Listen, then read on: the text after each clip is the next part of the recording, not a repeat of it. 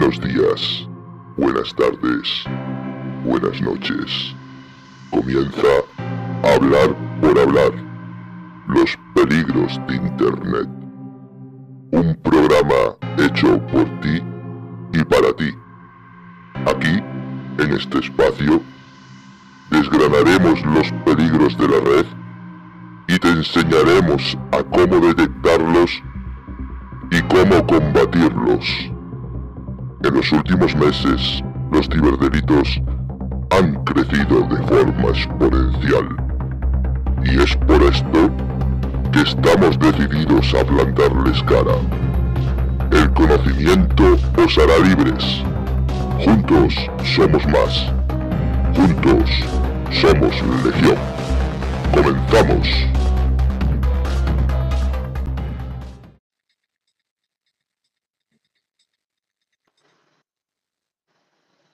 Hola, buenos días. Buenos días. Buenos días. Ya ¿Se me estamos, ya escucha? estamos por aquí. Se te oye, se te oye perfecto. Oh, ok, ok, ok, ok. No, es que estoy, es que, a ver, yo, esto creo que es por culpa de,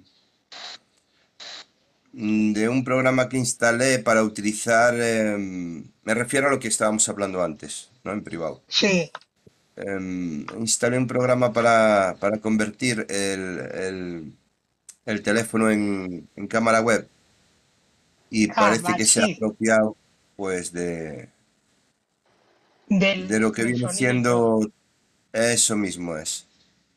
Y ahora estoy teniendo problemas aquí con el Riverside, que no sé qué le pasa. Voy a apagar esto. En fin, vaya día, vaya día, porque quería crear un poco de contenido para, para, la- para las dos plataformas. Sí, Porque, bueno, ya eh, sabes que estuvimos el fin de semana pasado hablando de Riverside y de, y de Cost TV. Entonces, eh, eh, he estado probando Cost TV, ¿no? Porque Riverside como tal sí, es para grabar y punto, poco más. Entonces, sí se crece a nivel de seguidores y a nivel de mm, eh, lo que te comentaba del BES. Ya, ya ha subido. En, en esta semana ha llegado casi hasta, hasta el 8.0, ¿vale? sí. De COS tengo como cerca de 11 también. O sea que ha ido subiendo, que las ganancias están ahí, que, que sí que se, se nota más que, por ejemplo, el utilizar el navegador Brave o cualquier, o por ejemplo, UHype, o por ejemplo, yo qué sé, cualquiera de estas plataformas que, que Te existen para con tokens. Sí, eso mismo. Entonces, para hablar de algo, después tú tienes que probarlo, ¿no? Si no, tampoco puedes claro, sí, sacar para ver si realmente ¿no? está funcionando o no. Sí. Y te puedo decir que sí, ¿vale? Eh, sí, que es verdad que hay gente que le meterá más tiempo y más dedicación y está sacando mayores beneficios, que, que yo lo veo en la plataforma, que no es, no es mi caso, ¿no? Yo el tiempo que le he dedicado y tal, poco para aquí de darle un poco like a la gente, ver algún vídeo, comentar algún, algún que otro vídeo también. Mm, y ellos por su parte también me han comentado, me han dado like, me han... Bueno. Entonces, bien, tienes visualizaciones, comentarios, likes y tal, porque claro, al final es un... mm, bueno, tú me das, yo te doy y... tiene, sí. Sí, y eso es un poco, ¿no? Y, y se ve que funciona, ¿no? Y hay gente que crea, crea buenos contenidos, ¿eh? La verdad es que sí, hay que decirlo todo. Hay gente que está creando contenidos muy buenos y hay gente que incluso por vídeo he visto que, que llegan a ganar hasta 15 dólares por vídeo. O sea, Sí que es, sí que ya no es que sea una auténtica barbaridad, pero sí que hay perfiles ya que deben de llevar un tiempo en, en la, en la plataforma de Cost TV que ya están Sí, sacando beneficios, hombre, no digamos, no, serios, serios, no, pero entre 15, 8, 3, 4, 5 dólares, vale, se mueven en ese rango, entre los 15 y los, y los 3, 4 dólares. O sea, sí, según van, van subiendo sus, sus vídeos, pero sus vídeos tienen un valor de X, ¿no?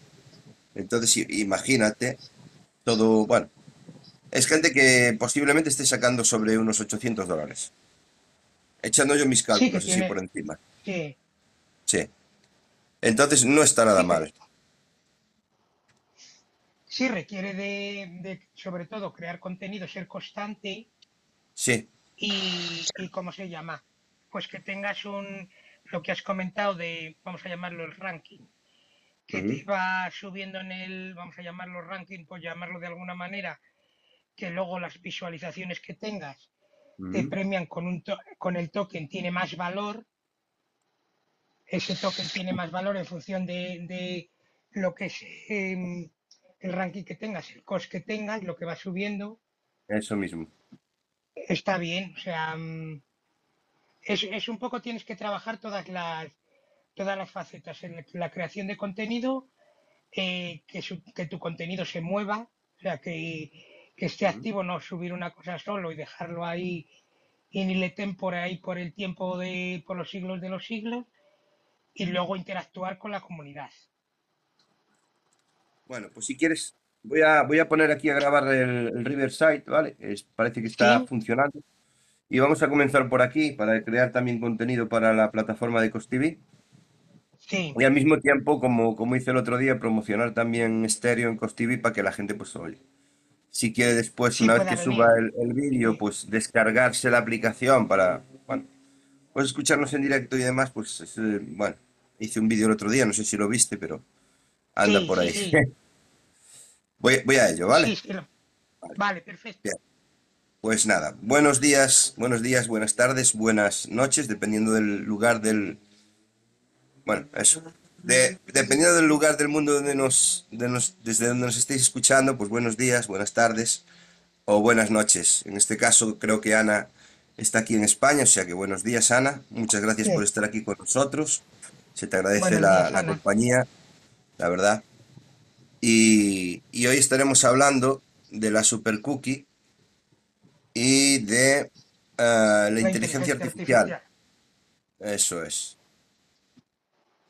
eso Sí, va a ser, vamos a hablar si te parece, hablamos, he cogido así como varias noticias que, que no sean tampoco no se alarguen mucho para que intentemos, pues como hemos eh, dicho desde el principio, eh, no salirnos de Sí. esa 45, 50 a la hora como mucho para que el contenido sea pues eh, lo más dinámico posible. Y quería pues más que nada re- resaltar pues en cuanto a las noticias que, que siguen, aunque sea un poco reiterativo, Sí. más que nada, más que nada por el hecho de, de que las personas que nos escuchan ahora en directo o luego nos escuchen en diferido por CosTV, en el caso de que las estás subiendo ahora cuando subas a CosTV desde Spotify, Anchor, desde las plataformas en donde lo vamos subiendo, que esta semana vuelve otra vez a proliferar el tan conocido phishing. En este caso han atacado al, al banco, a Unicaja Banco o Univía, Ujú, a prácticamente el 75-80% de los clientes han recibido un, un SMS muy parecido al que recibieron en la semana pasada o hace dos semanas, si no recuerdo mal, eh, los del BBVA, que les eh, decía que su cuenta había sido bloqueada y tenían que descargar una aplicación, que esa aplicación luego robaba tu información o intentaba robar tus SMS donde, estuve, donde estaban perdón, los, el tema de la verificación de doble factor que te manda el banco. En este caso no llega a obligarte o a decirte que tienes que instalar una aplicación, sino que te dice que, que tu cuenta está bloqueada única y exclusivamente. Te pone un enlace y tienes que meter, pues eh, te lleva a una página fantasma, vamos a decir, donde está muy parecido a lo que es al banco y te pide pues tus credenciales, tu número de tarjeta y tu código CVS o C- CVS, parece que se llama, de seguridad, pues para, para que metas la información y claro, mm, lo que van a robarte es acceder a tu tarjeta de crédito y hacerte cargos. Un poco en relación con eso, eh, ha habido un ataque también a los usuarios de Dropbox, diciendo que lo que es el almacenamiento estaba próximo a, a llenarse, eh, que iba a haber unos cambios en la política del almacenamiento del contenido que había dentro y había que pinchar en un enlace para verificar y demás, y era lo mismo. O sea, en este caso te decían como que te iban a dar un plan de estos, no el gratuito, sino uno premium, Sí. pero a un coste muy bajito. Y lo que hacían pues era luego hacerte cargos. Esta vez han atacado pues a la plataforma de, de lo que es de Dropbox.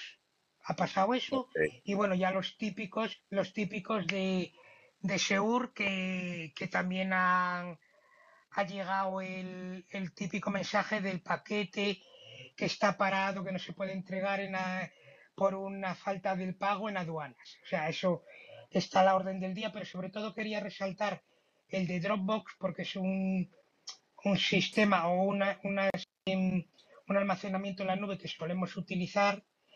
Y el de Unicaja por si hay algún usuario de, de lo que es el banco este, por si le ha llegado el, el mensaje, que saben, como le hemos dicho otras veces, que se tienen que poner en contacto con la sucursal y ellos ya se lo dicen todo, nunca pinchar en el, en el enlace. Esas serían las, las dos que quería destacar. Y luego un par de ellas más para meternos de lleno lo que es con la super cookie, Sí. la, la inteligencia artificial y demás, es que mm, ya lo comentamos también en, en capítulos anteriores, que el Internet Explorer ha dejado de recibir soporte desde el día 15 de este mes. Que mm, a lo mejor suena, dices, bueno, Internet Explorer ya no se usa.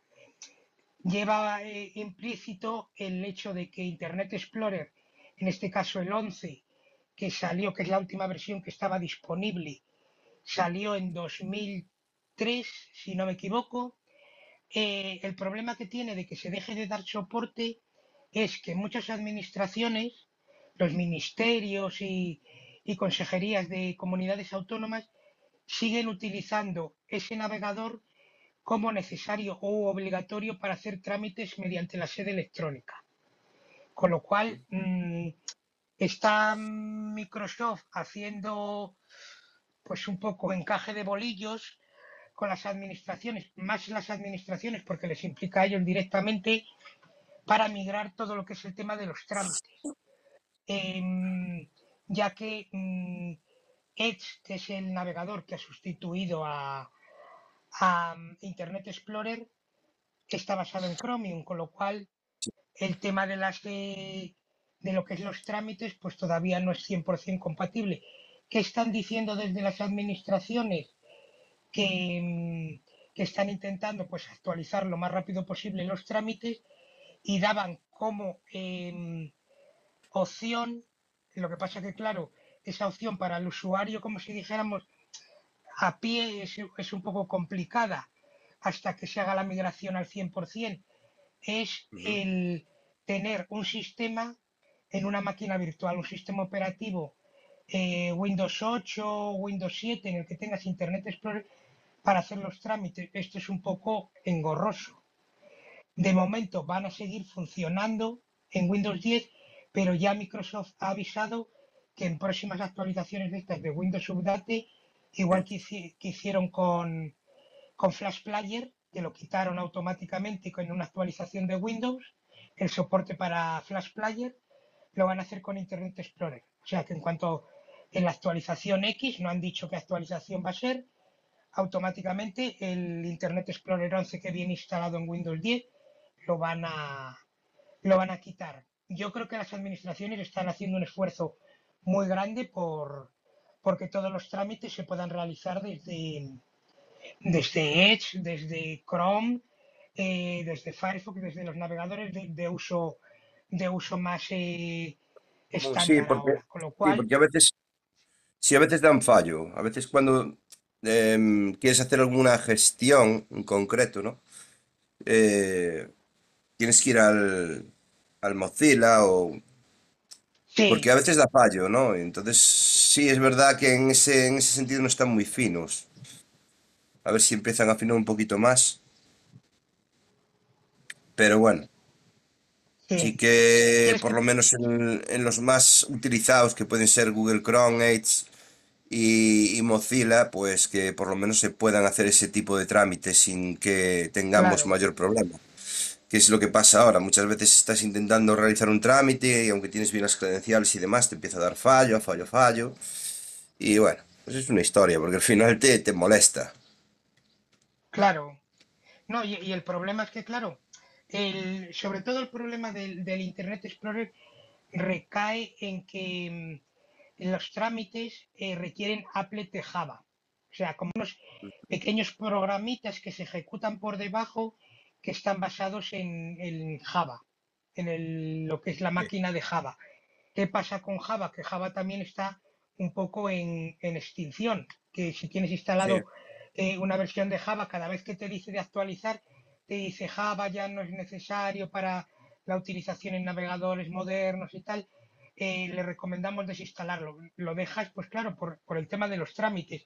Por eso yo creo que la migración es, eh, la están haciendo a pasos agigantados para que mm, la transición sea lo más rápido posible. O sea que yo creo que en un plazo corto eh, todos los trámites de todas las administraciones, por lo menos hizo un comunicado esta semana el Ministerio de Justicia, me parece que es, que están, o sea, intentando hacerlo, o sea, están eh, tramitarlo o hacer la transición a los navegadores Chrome y demás lo más rápido posible, pues para evitar todos estos problemas y que dejen de funcionar eh, lo que es las, las, sedes electrónicas de los ministerios, de las comunidades autónomas y, y, demás, porque tendríamos que volver a, ir a los sitios, a los registros, por así decirlo, a presentar la documentación en vez de hacer un trámite vía, vía Internet. Con lo cual yo creo que en breve estará en, en funcionamiento lo que es el, la migración a,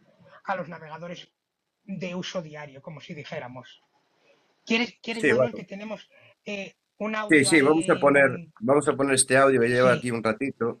Vamos a ponerlo ya. Lo que comentáis de que no se debe pinchar en los enlaces y eso, hombre, si no se pincha mejor pero por pinchar no pasa nada. Lo que normalmente lo que te piden unos datos y eh, al enviarlo a la página, como bien decís, es muy parecida a las originales de, o de banco, de correo, de la compañía de mensajería y te crees que te están pidiendo los datos en una plataforma real y al rellenarlo es cuando cometes el error y te quitan los datos no es por pinchar, o sea, pinchar en sí no pasa nada, te lleva a una página web y mientras que tú no hagas nada, el problema es que te pide unos datos que tú al rellenarlos ya le estás facilitando tus datos, que es para lo que lo quieres.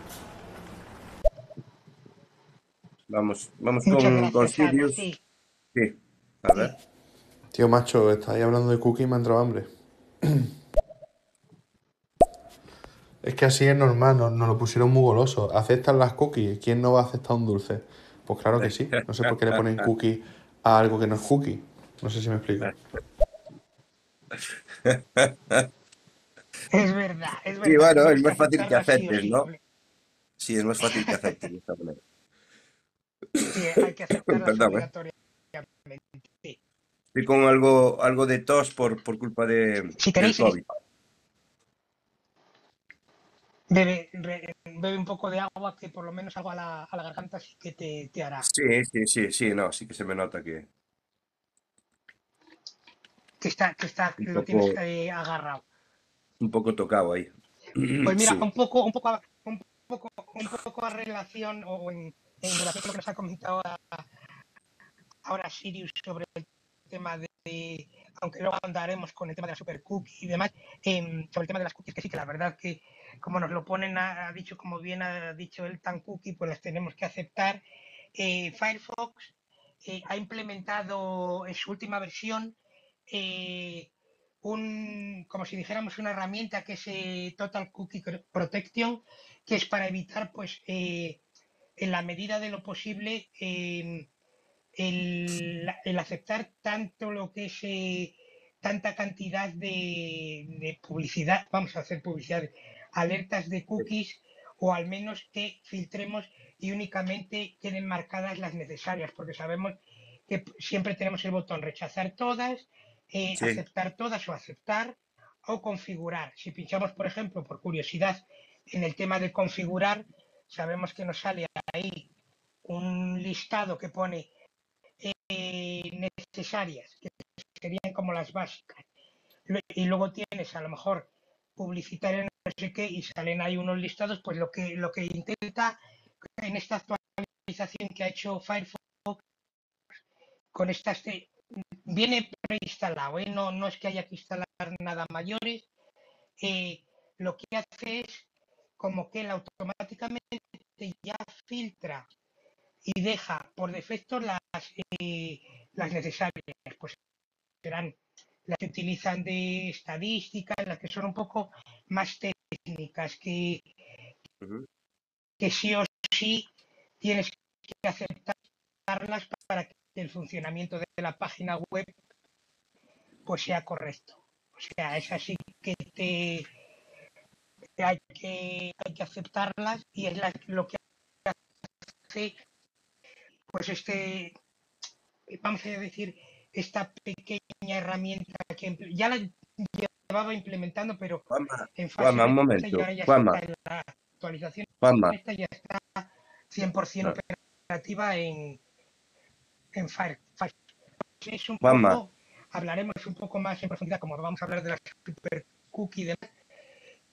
Y, y quería un poco, pues por terminar un poco con el tema de las noticias, dime, eh, digo que se te entrecorta muchísimo, ¿no? Está, no quería interrumpirte, ¿no? sí, Pero que se te... La gente que te... Yo no sé, por lo menos yo te estoy escuchando muy, muy entrecortado, que se te escucha muy entrecortado.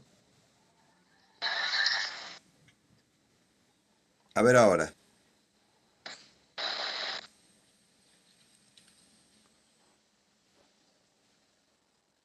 Juanma. ¿Me oís ahora mejor? Sí, te, te escucho, sí, te escucho. Habla, habla para saber si esto va A ver, mejor a ver si o... se me escucha mejor. Sí, parece que sí, sí. Que no sé qué le pasa últimamente a Estéreo con, con, por lo menos con tu cuenta, macho, porque es una forma de, no sé, parece ya un saboteo total, ¿no? Todos los fines de semana te ocurre lo mismo. No sé si es una cuestión de, de tu conexión o, o lo que sea, me, extraña muchísimo y todos los fines de semana es la misma historia, ¿no? Al final, pues, Sí, joder. es una cosa mm. Sí, no, no, te sigue pasando, te está, te está pasando igual. O sea, quiero decir, no sé si tendremos que ir a grabar a otro sitio y luego, no sé cómo, es que no entiendo por qué todas las semanas ocurre lo mismo. Ahora, ¿qué tal se me escucha? Mejor, Mejor.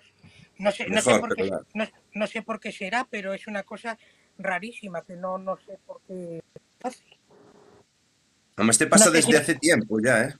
Sí, sí, sí. Sí. No sé si a mí me ocurre, yo creo, yo no lo sé, yo de momento, a ver, como yo me escucho, me escucho, me escucho bien, no sé el, el público cómo me escuchará a mí, igual nos está escuchando los dos entrecortados y no nos damos ni de cuenta.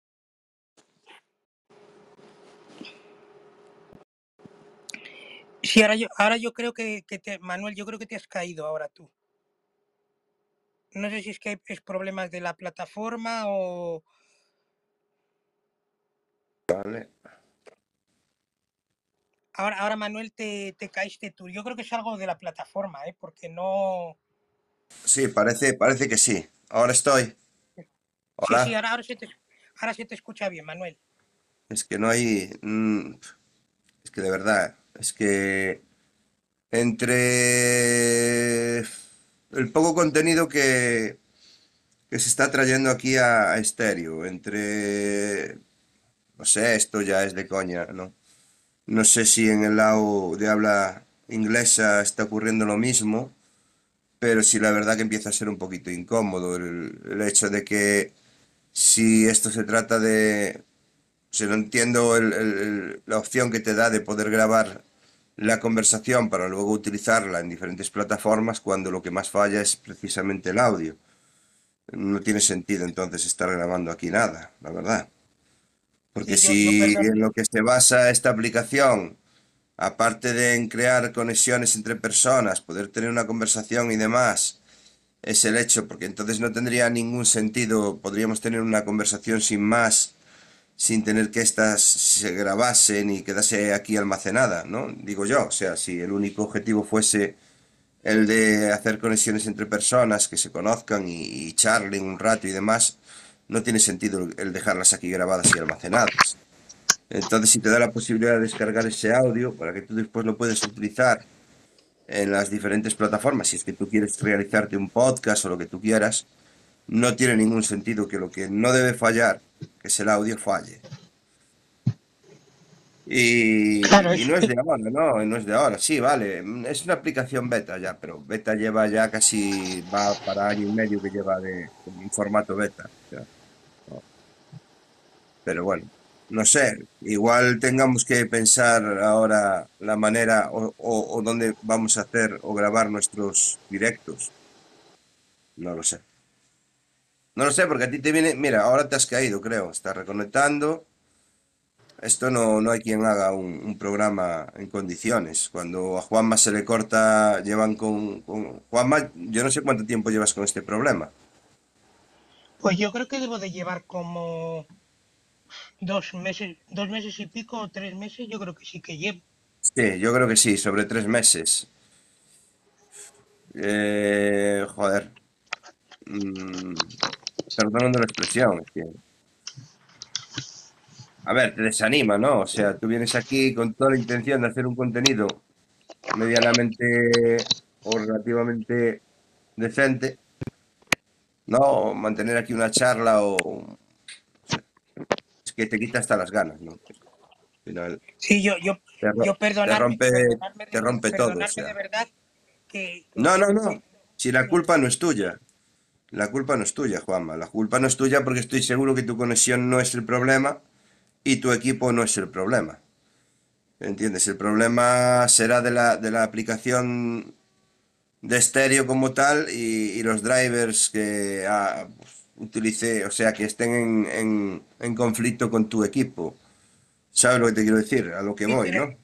es algo además porque al, al principio, o sea, la charla al principio empieza a funcionar bien, pero Sí, según, según va avanzando es como que empieza a perder la conexión, se me entre... Claro, yo no me doy cuenta, yo estoy hablando y no me doy cuenta si, sí, no te das de cuenta, ¿no? claro, Pero se no, empieza, se te empieza a entrecortar y luego se te empieza a acelerar y luego llega un momento en que como que ya, ya no estás.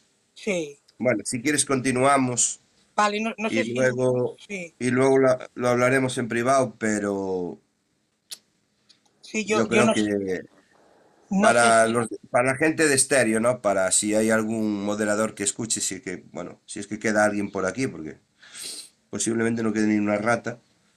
Pero sinceramente, oigan, señores, eh, yo para tener una aplicación así, sinceramente, cojo, cierro y tiro la llave.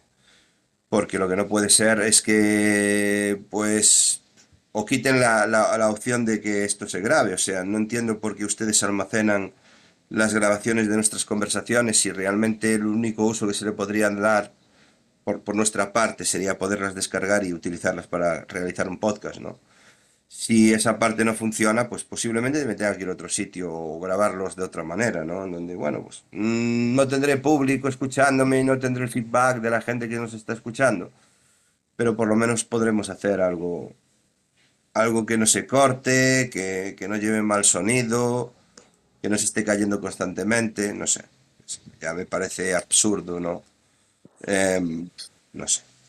La parte que más deberían cuidar, tú fíjate que este día que estuvimos hablando de, de Riverside, la parte que parece que más cuidan, porque el vídeo parece que no le están dando mucha importancia, ya que tú sabes que, salvo la parte que sea de la, o sea, la opción de pago, que seguramente te dará más calidad de vídeo, eh, la opción gratuita mm, te da un 720 o un 480 en, en- en el smartphone, o sea, en, tanto en bien, Apple pues como Android, sí, 480, pero sí que te da un, un- un audio de calidad, ¿sabes? Te da un audio de calidad. Tú puedes descargar el audio por separado y puedes hacer un podcast, porque el podcast es, es audio, ¿no? Pero quiero decir que tú te bajas el audio por separado, porque aquí te da la opción de, de descargarte o el audio o el vídeo, te descargas ese, ese audio y ese audio es de calidad.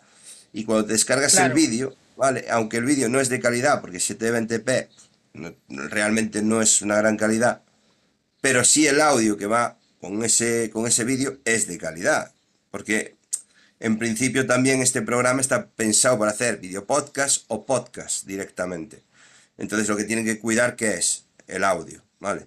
En este caso, Stereo como tal no es una aplicación de creación de podcast, todos lo sabemos, o sea que a lo mejor la queja que estoy haciendo es un poco absurda, ¿vale? y perdonar que me, que me, que me, que me desvíe del tema principal, perdonarme. Pero, joder, em, al final, para lo único que me podría valer estéreo, aparte de conocer gente y a lo mejor pues tener feedback de estas personas que nos están escuchando, que yo se lo agradezco a todos ellos, pues no hay nada que me, que me, que me, que me invite a entrar a estéreo para hacer un directo en condiciones y poder utilizar después este para utilizarlo en otras plataformas, la verdad, sinceramente, no sé, me lo tendré que pensar. Más que nada, porque yo hasta ahora no estoy teniendo problemas, pero tu Juan Matío ya te digo que hace como cosa de tres meses y no se soluciona. Yo creo que tiene algo que ver con, con el modelo de tu dispositivo y las últimas actualizaciones que han hecho, que posiblemente haya algún bug o algún fallo que no han solucionado y te esté afectando. No sé si otros usuarios con el mismo modelo de, de, de smartphone que el tuyo tendrán el mismo problema, no lo sé, porque claro, Sí, no, cada uno pues es de su casa, ¿no? Uno, uno tiene Android, otro tiene iPhone, otro tiene, y dependiendo también qué iPhone tenga, pues, pues vete tú a saber, porque el tuyo es de los últimos, posiblemente a lo mejor pues tenga ahí, eh, esté ahí el tema, ¿no?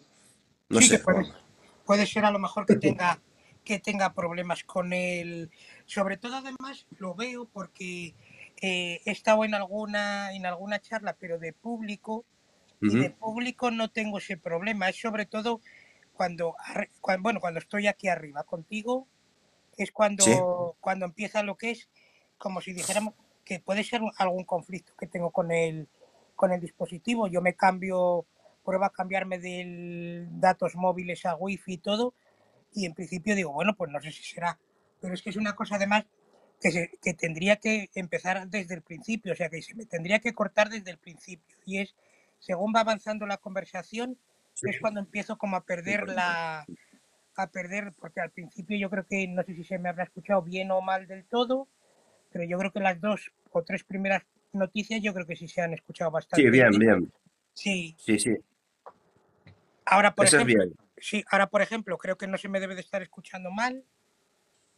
Se te escucha bien ahora. Sí, pues no sé, no- probaré a, a quitar, a lo mejor voy a hacer la prueba de quitar la, la aplicación y volverla a poner, que a lo mejor sea algún conflicto de algunas de las actualizaciones que haya quedado por ahí detrás y, y ponerla de, de cero otra vez, la aplicación. O sea, Sí, podemos hacer esa prueba para el próximo fin de semana, a ver lo que pasa. Claro, Y nada, si quieres continuamos, perdona, pero es que de verdad que hay cosas que a veces que me, me- que me raya el, el estar, de verdad que no. yo, yo sobre bueno, todo, eh, a los que nos están escuchando y luego que queda grabado y demás, eh, pido también disculpas, pues porque es que eh, me, me sabe muy mal el hecho de que se empiece a entrecortar de esta manera y, y que tampoco, o sea, intento, me salgo, me, muchas veces cuando me lo comentas me salgo de la aplicación y vuelvo a entrar para no salirme de la charla, pero da igual, yo creo que se sigue ralentizando, a ver si por lo menos eh, se mantiene ahora, ahora este ratillo. Comentando un poco, quiero rematar así sobre Sí, sí, las, no- las noticias eh, que ha salido, ya está de manera oficial. El, no no sé si se eh, escucharía bien del todo lo que es el, el tema que comentaba de esta protección que ha implementado Firefox ahora para las cookies, que simplemente te deja marcadas como las esenciales. Es algo que ha salido en la actualización en la última. Y luego el- lo que quería comentar ahora es que ya ha sacado de manera oficial eh, Microsoft eh, su, vamos a decir, su antivirus, su anti-malware, el Microsoft Defender para sí, dispositivos Android, eh, iOS y macOS, o sea, para sistemas de, de, de Apple. ¿Qué, qué tiene como mm, mm, punto negativo, vamos a decir? Porque sabemos que es un antivirus que a nosotros, lo hemos dicho muchas veces, nos gusta, o sea, nos parece que para un usuario normal nos parece un- una versión interesante.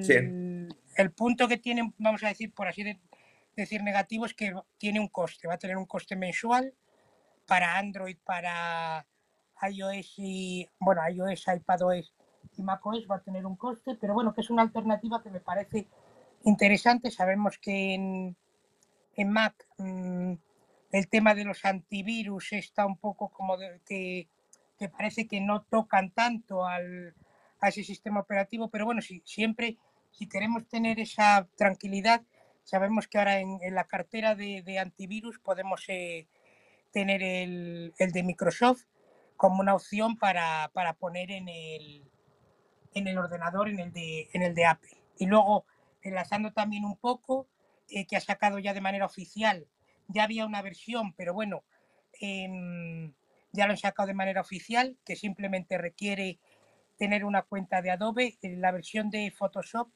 es gratuita. Sí, Photoshop, vamos, a, sí. vamos a decir una versión de Photoshop mm, entre comillas, porque va a tener unas herramientas muy limitadas y se va a utilizar única y exclusivamente vía web. O sea, no va a haber opción como hay ahora un Photoshop. Sí, yo, yo creo que eso, yo creo que eso viene, viene, viene debido a, mm, no sé si te suena, creo que es Otopea o algo así como, no sé cómo se, pronuncia. Hay una página web que sí, que hace que es un, es un clon de, Photoshop. Y, creo que viene debido a esto, ¿no? A que, bueno, pues alguien pues, ha desarrollado una web donde tú entras y puedes eh, editar archivos de, bueno, JPG, ¿no? imagen, sí, archivos de imagen. Es como, es, prácticamente un, Photoshop en, bueno. Entonces yo creo que viene debido a esto, ¿no? Creo que Photoshop pues ha tomado, se ha metido la mano y ha dicho, pues mira, vamos a sacar una, versión web eh, reducida, evidentemente, porque luego hay gente que, paga la licencia de, de, Adobe por tener Photoshop o, bueno, todo el ecosistema de Adobe mm, y entonces no sería, o sea, si hay gente que está pagando, pues dárselo a otras personas de, forma gratuita, pues como que no. Luego ya, como siempre, hay el, tema de... Pero bueno, que yo creo que es debido a esto, ¿no? Que es debido a que esta web está ahí y que se está utilizando. Me imagino que que habrán analizado eh, el número de tráfico que puede tener, o sea, las, cantidades de visitas o, cuánta gente la está utilizando. Y, Adobe tampoco es tonto, ¿no? Entonces dirá, bueno, pues para hacerlo, hacerlo bien, sacar una versión web de nuestro programa, digamos, o book insignia, que es Photoshop, ¿no? Y a partir de ahí, pues me imagino que intentarán llevar todo ese tráfico que tiene esa página web a, a su página, ¿no? o a su... Claro. Bueno, sí, supongo que, que, la idea es esa, ¿no? Eh, que habrán analizado el tráfico, perdón, o la cantidad de tráfico que tiene esta página web y habrán visto que, oye, pues, eh, eh, pues es un tráfico que ellos están perdiendo también, ¿no? Dado que lo que ves en esta página es prácticamente un Photoshop, ¿no? Prácticamente puedes hacer lo mismo que, en Photoshop. Sal, salvo algunas cosas, pero sí, yo la he probado y, a ver, de decir, soy sincero, eh, sí se puede utilizar, sí se pueden hacer cosas con ella, pero yo me quedo con Photoshop, ¿vale? Punto. No sé cómo será la, herramienta que Photoshop pondrá a disposición de manera gratuita vía web. No sé la calidad que tendrá ni cómo funcionará. me, me, imagino que siendo Adobe quien, quien está detrás, pues que bien pero me sigo quedando con el Photoshop de escritorio que hay que instalar de toda la vida y punto. Yo, ¿no? Luego habrá gente que, bueno, que le solucione porque no va a pagar una licencia de, Adobe ni demás y, y, para hacer cuatro cosillas pues le, sirva, ¿no? Sí, tiene pues un poco las, las herramientas básicas. Lo único que requiere, como, como hemos comentado, es tener una cuenta en Adobe que, es gratuita total mm, mm. y, te dejará acceder vía web y tienes pues como si dijéramos las herramientas básicas, luego pues tema de filtros más, más eh, enfocados pues al tema fotográfico y eso va a quedar pues exclusivo para la versión de escritorio, pero yo creo que para un uso diario, un uso normal, yo creo que va a estar le va a comer lo que es eh, lo que de quiere. Todas maneras, de todas maneras, pienso lo siguiente, Juanma, que esto puede ser también un estudio de mercado. De... Mm, ah, como tal, Adobe no tiene que realizar ese tipo de estudios, yo lo entiendo porque lleva muchísimos años en, el mercado y todo el mundo sabe cómo funciona Adobe y demás. Pero tú lo que dijiste ahora eh, sobre los filtros, de, bueno, yo creo que puede llegar un momento en que hasta lleguen a utilizar esos filtros mediante pago. ¿Sabes? Tú puedas utilizar esa herramienta pagándola, ¿vale? Y a lo mejor es posible que empiecen por ahí, como, como tú has dicho, para, bueno, pues solventar el, el hecho de que alguien pueda editar una fotografía, hacer unos pequeños retoques y, demás, vía web, eh, con la calidad de, de Adobe detrás y, bueno, la garantía de Adobe y tal, igual. Pero yo creo que al final, a lo mejor, piensan que el negocio también puede ir por ahí y que puedan, bueno, pues mediante pago, pues habilitar ciertas herramientas. ¿Sabes? Sí, es, es como se van, lo que es van a poner a disposición de todos los usuarios el, el Photoshop y, y van a hacer pues, una, una especie de enganche para que no tengas que comprarte la versión a lo mejor de, de escritorio, sino que, por ejemplo, vayas donde vayas, cualquier persona que tenga, pues, le guste el tema de la fotografía, el tema de la edición, eh, de creación de carteles, de diseño gráfico y demás, y, y quién sabe, pues a lo mejor, igual que sacan la versión de gratuita de Photoshop, saquen la versión gratuita de Illustrator, para meterte un poco en el mundo del diseño gráfico de esta manera gratuita y luego a través de una suscripción, a lo mejor de treinta y tantos euros al mes, como es la de descargarte el Sí. paquete de- completo, pues a lo mejor una suscripción más pequeña, que tengas pues acceso a más funciones y que, y que sea una alternativa pues interesante a la versión de escritorio, no las con las mismas funcionalidades, pero que para un uso normal que sea, que sea algo interesante. O funciones de un solo uso, no sé, ya veremos cómo evoluciona eso. Igual tampoco tienen en mente nada de esto, ¿no? Solo el hecho de poder dar acceso a lo que es Photoshop vía web em, para, como hemos dicho, a lo mejor pequeños retoques o pequeños trabajos que no te impliquen el tener que eh, hacer, o sea, comprar una licencia para tenerlo completo. Quizá no necesites ni, ni el 90% de las herramientas que te, que te proporcionan, por lo tanto, habrá gente que vía web el Photoshop pues le pueda solucionar. Supongo, ¿eh? Y, y yo creo que es en base a lo que he hablado, ¿no? Que han visto que, bueno, pues que este, creo que es Potopea o algo así, creo que se llama, o fo- fo- fotopea, fotopea, sí. Potopea o Potofea, o ahora mismo no. no. Eh, sí conozco la web que he entrado, que la he probado, eh, he editado algún archivo ahí, pero es incómodo. Es igual que GIMP, ¿no? GIMP, pues sí, es un gran editor a, a la altura de Photoshop, digamos. Eh, creo que ya he hablado contigo de esto de GIMP, Sí, pero al final yo, por ejemplo, no me adapto. Entonces, mm, nada, tengo que volver a Adobe, no, no, no doy. No sé, no le encuentro yo el, el tema. Entonces, para mí Adobe en el tema, ya sea cualquiera de, es que cualquiera de ellos, ya sea Photoshop, ya sea em, Lightroom, ya sea pues, cualquier programa de los de Adobe, creo que para mí, bueno, es de lo mejor que, que existe, ¿no? sí, Luego para Apple sí que tienes Aperture, que también es edición fotográfica, es muy similar a Lightroom, que no tiene nada que ver uno con el otro, que también tiene un buen motor. O sea, pero para mí Adobe, de verdad que no sé si tú tienes la misma opinión que yo. En, temas sí, de sí. edición fotográfica o diseño gráfico son la hostia. Y, Es y no hay, que, no hay, no hay quien les come a... eh, o sea, es es que que no.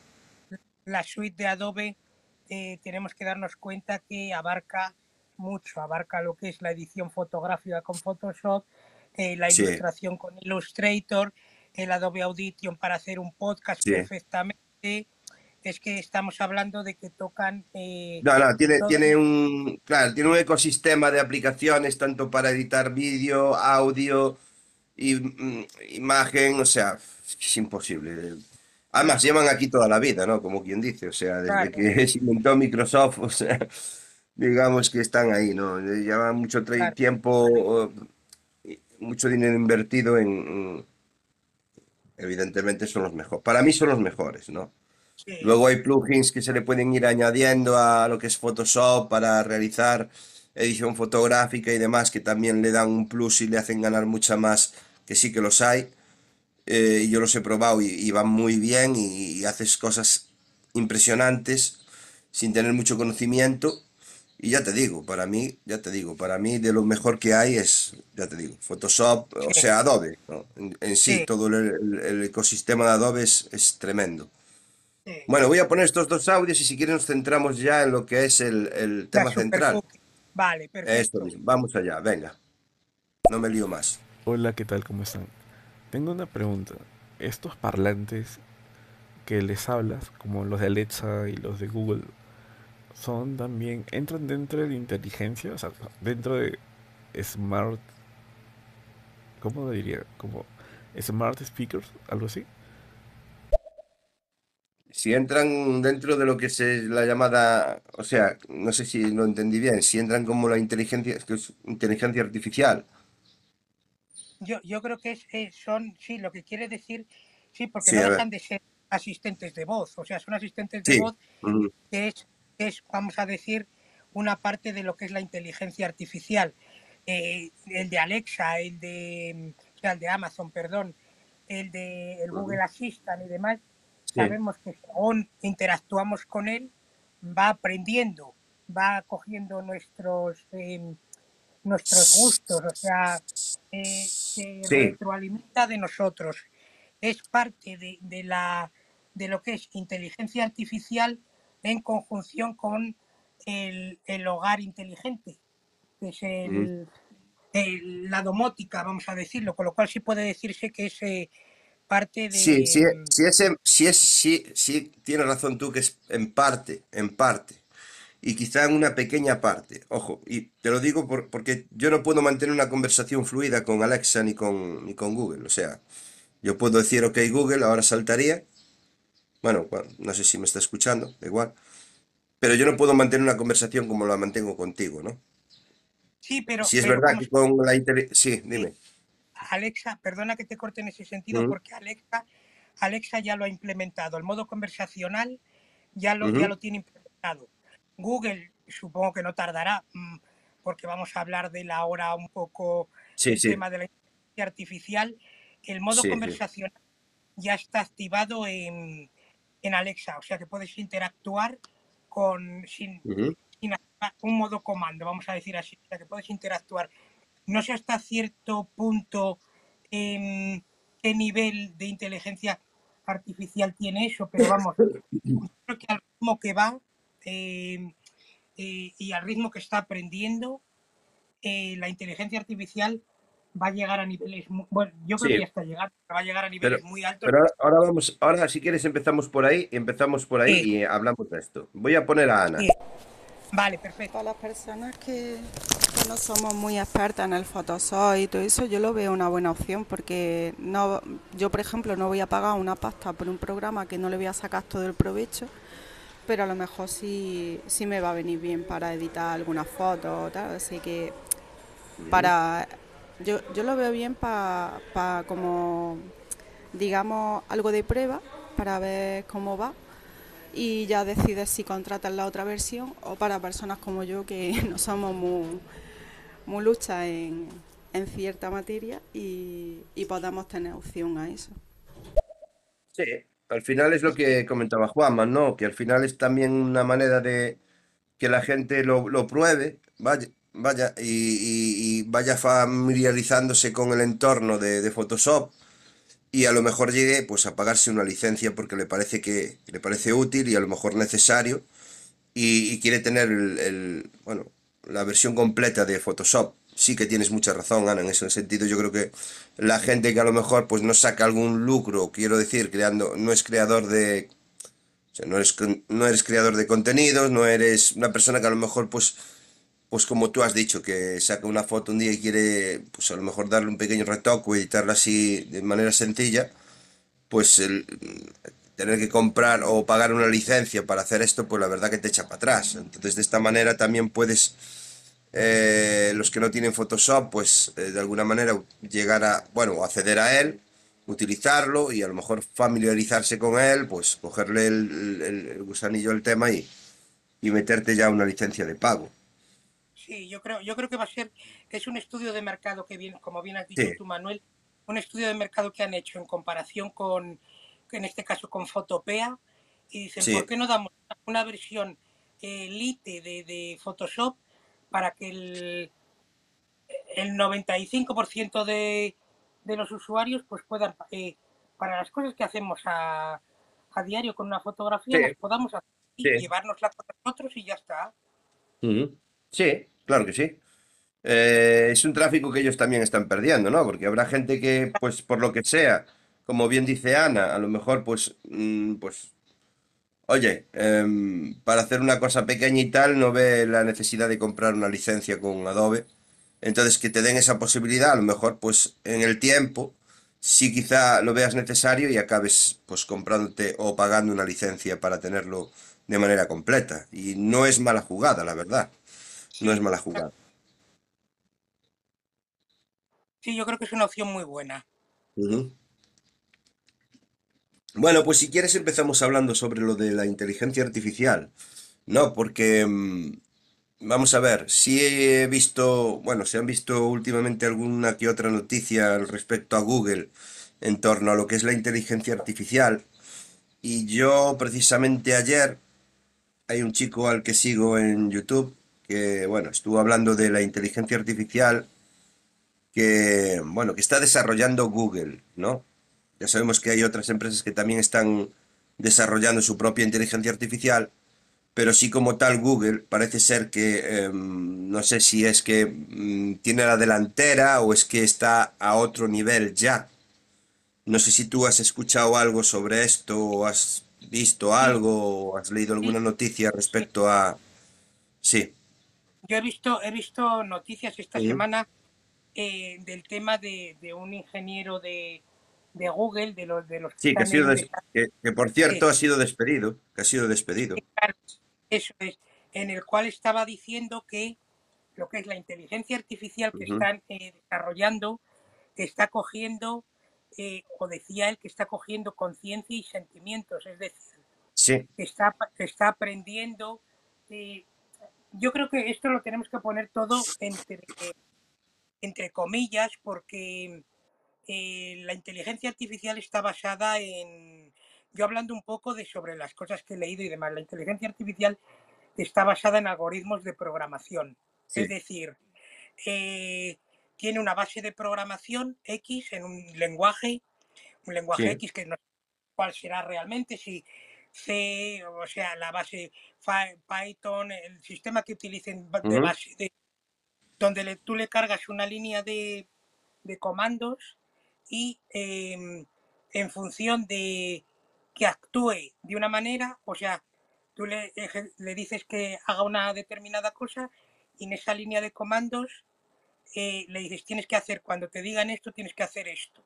Con lo cual, eh, lo de que está desarrollando sentimientos, que sea a lo mejor un, el sistema de programación que están utilizando esté em, aprendiendo el solo, no lo sé, porque yo creo que cualquier lenguaje de programación, por ejemplo, Javi, si eh, sí, que estaba muchas veces por aquí con nosotros, nos lo podía dejar súper claro, eh, que cualquier lenguaje de programación tiene que tener ese componente humano que es el programador, el que sí, dicta a, a la máquina, al lenguaje máquina, cómo tiene que actuar. O sea, el, el decir, como dijo el, el programador de, mm, de, ¿cómo se llama?, de Google, que esta inteligencia artificial está cogiendo eh, o está empezando a actuar de manera eh, autónoma o de manera con sentimientos, no sé hasta cierto punto si realmente será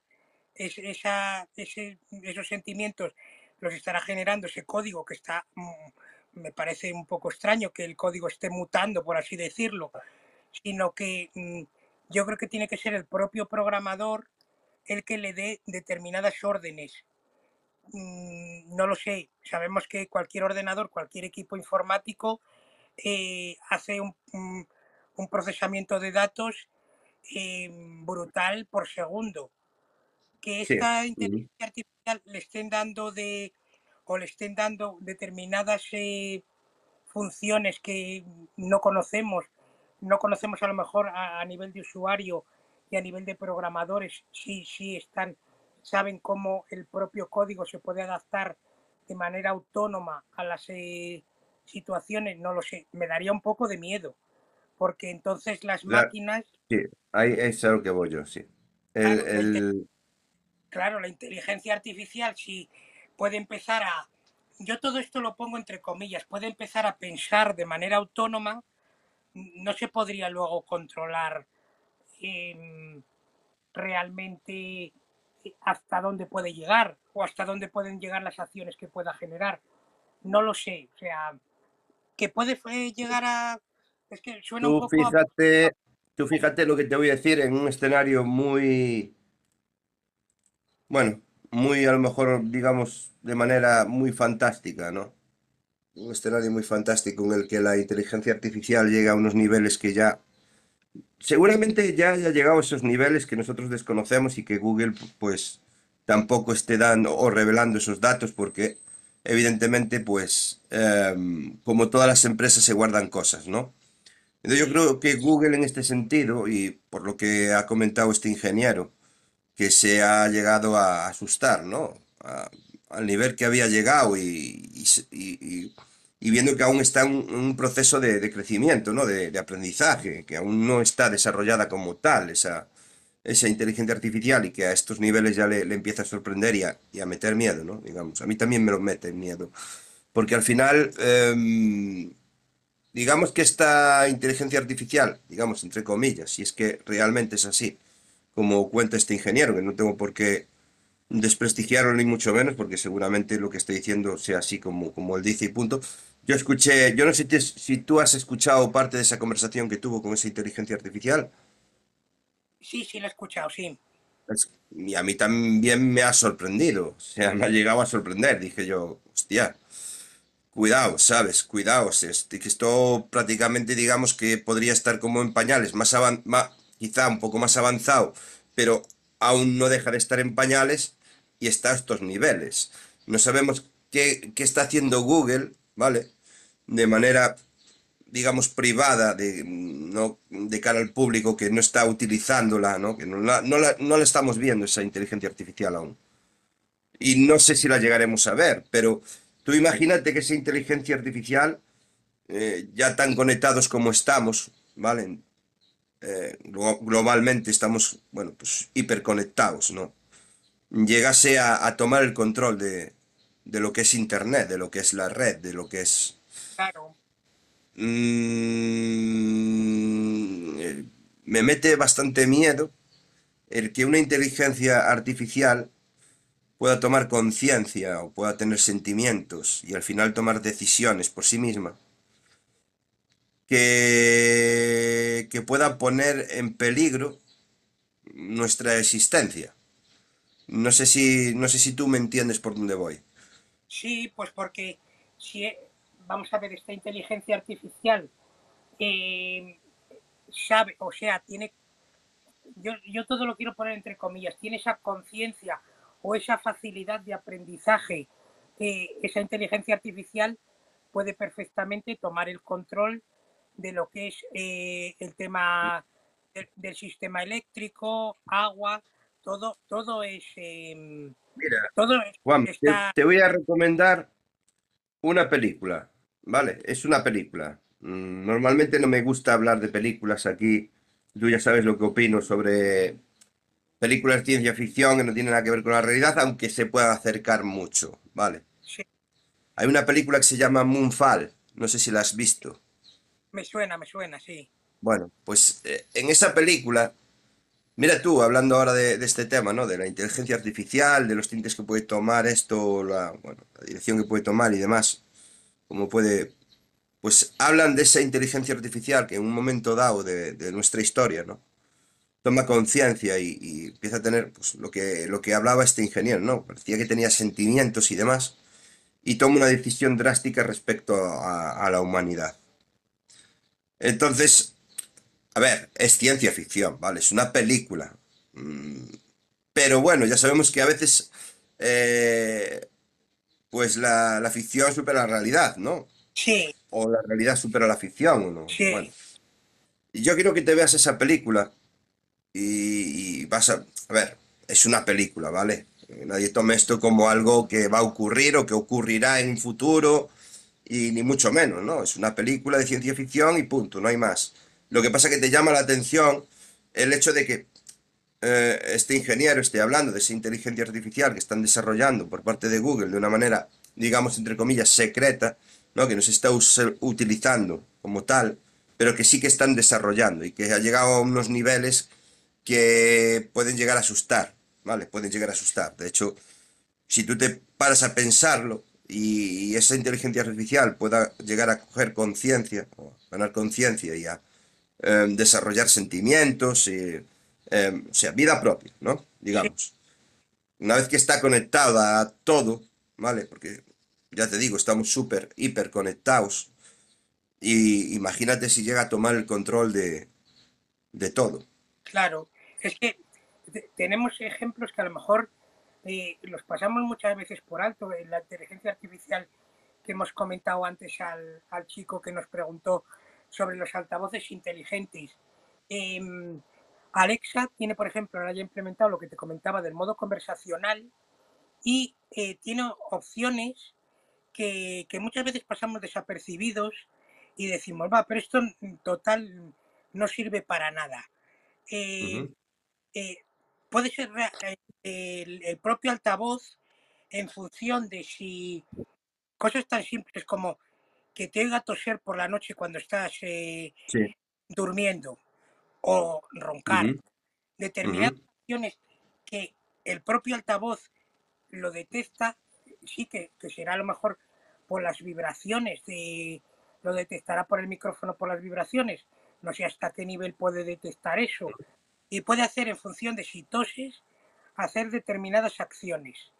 O si un niño... pero tú fíjate que claro, yo voy más allá, ¿no? Al final eh, como decían que, bueno, es un robot y el robot no puede atentar contra el ser humano y lo de siempre, lo típico, ¿no? Pero una vez que esta inteligencia artificial tome conciencia, tenga vida propia, o sea, pueda, pueda pensar por sí misma, digamos, ¿no? Que no necesite un programador que le diga lo que tiene que hacer o lo que no tiene que hacer y ya haya recabado la cantidad de datos tan inmensamente grandes como para tener, bueno, Tú imagínate, o sea, que ella piense que para preservar la vida en la Tierra, en esa ecuación nosotros sobremos, ¿no? Porque realmente, eh, quizá uno de los, de los seres que más daño hace a este planeta es el ser humano. Claro. Esto es así, ¿no? Eh, quizás somos el cáncer del planeta Tierra, ¿no? Como decían en, en Matrix, ¿no? Decía que el cáncer de la, o el virus de la Tierra es el, ser humano, ¿no? Y en realidad es así, porque nosotros estamos haciendo que el cambio climático ocurra y que otras cosas estén ocurriendo en el mundo y tal. Y tú imagínate que esa, esa inteligencia artificial toma conciencia y, piensa o cree que, deberemos que deberíamos desaparecer para que la, que la vida se, se, preserve como tal. Sí. ¿Qué podría ocurrir? Si puede estar conectada a silos de bombas nucleares o a... ¿Qué podría ocurrir? o sea, o poder llegar a, a producir tecnología, o sea, no sé. Mm, poniéndonos en la parte más fantástica de esta historia, ¿no? Sí, estamos, vamos a ver, pura ciencia ficción, o sea. Sí, estamos hablando un poco mm, mm. de, yo creo que realmente aquí lo que, lo que, lo que es la base de todo esto, independientemente de que pueda llegar a esos niveles, que puede suceder, es que como eh, la base de una línea de código que se supone que es en la que se sustenta la inteligencia artificial está eh, o de qué manera están haciendo que, que aprenda, que aprenda, que, toma, que tome conciencia, todo, vuelvo a repetir entre comillas, que tome conciencia. Claro, no, no. Que tome conciencia para eh, realizar determinadas acciones en función es de... que tú, Tú ponte, ponte, la siguiente situación, Juanma. Estamos desarrollando una inteligencia artificial que en teoría está, digamos que entre, digamos que en pañales, ¿vale? Aunque por lo que comenta este ingeniero, parece que bastante avanzado y que con resultados bastante sorprendentes. Y ahora conectemos esa inteligencia artificial con los super o hipercomputadores cuánticos. O sea, ¿a qué niveles? Pues que, mm, uf, que yo mm, se me hace una paja mental ahí en el cerebro que está a punto de explotarme, ¿no? El que podamos conectar, ¿vale? Esos supercomputadores cuánticos con esa inteligencia artificial capaz de, de- de- de tomar conciencia y, vida- y tener vida propia, y tomar decisiones por sí misma.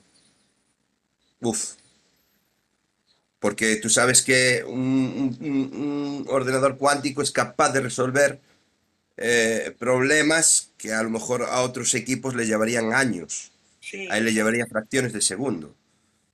O sea, es una locura. sí, es que está, está evolucionando y, y el ejemplo, sobre todo, independientemente de la noti- las noticias que han salido, que han sonado tanto de, de Google, es el, la inteligencia artificial esta que podemos ya probar nosotros. Ujú, llama el- supongo que la, la habrás escuchado, eh, Dale Mini, que es eh, una inteligencia artificial que se puede acceder desde su propia página web, es simplemente ujú, que sí, es una, es una barra de búsqueda única y exclusivamente, en donde tú le indicas em, tres o cuatro conceptos de texto y te sí. lo, te lo transforma en imagen. Dal, Dal E Mini. Y es una inteligencia artificial que puede crear Sí, obras de arte simplemente ujú.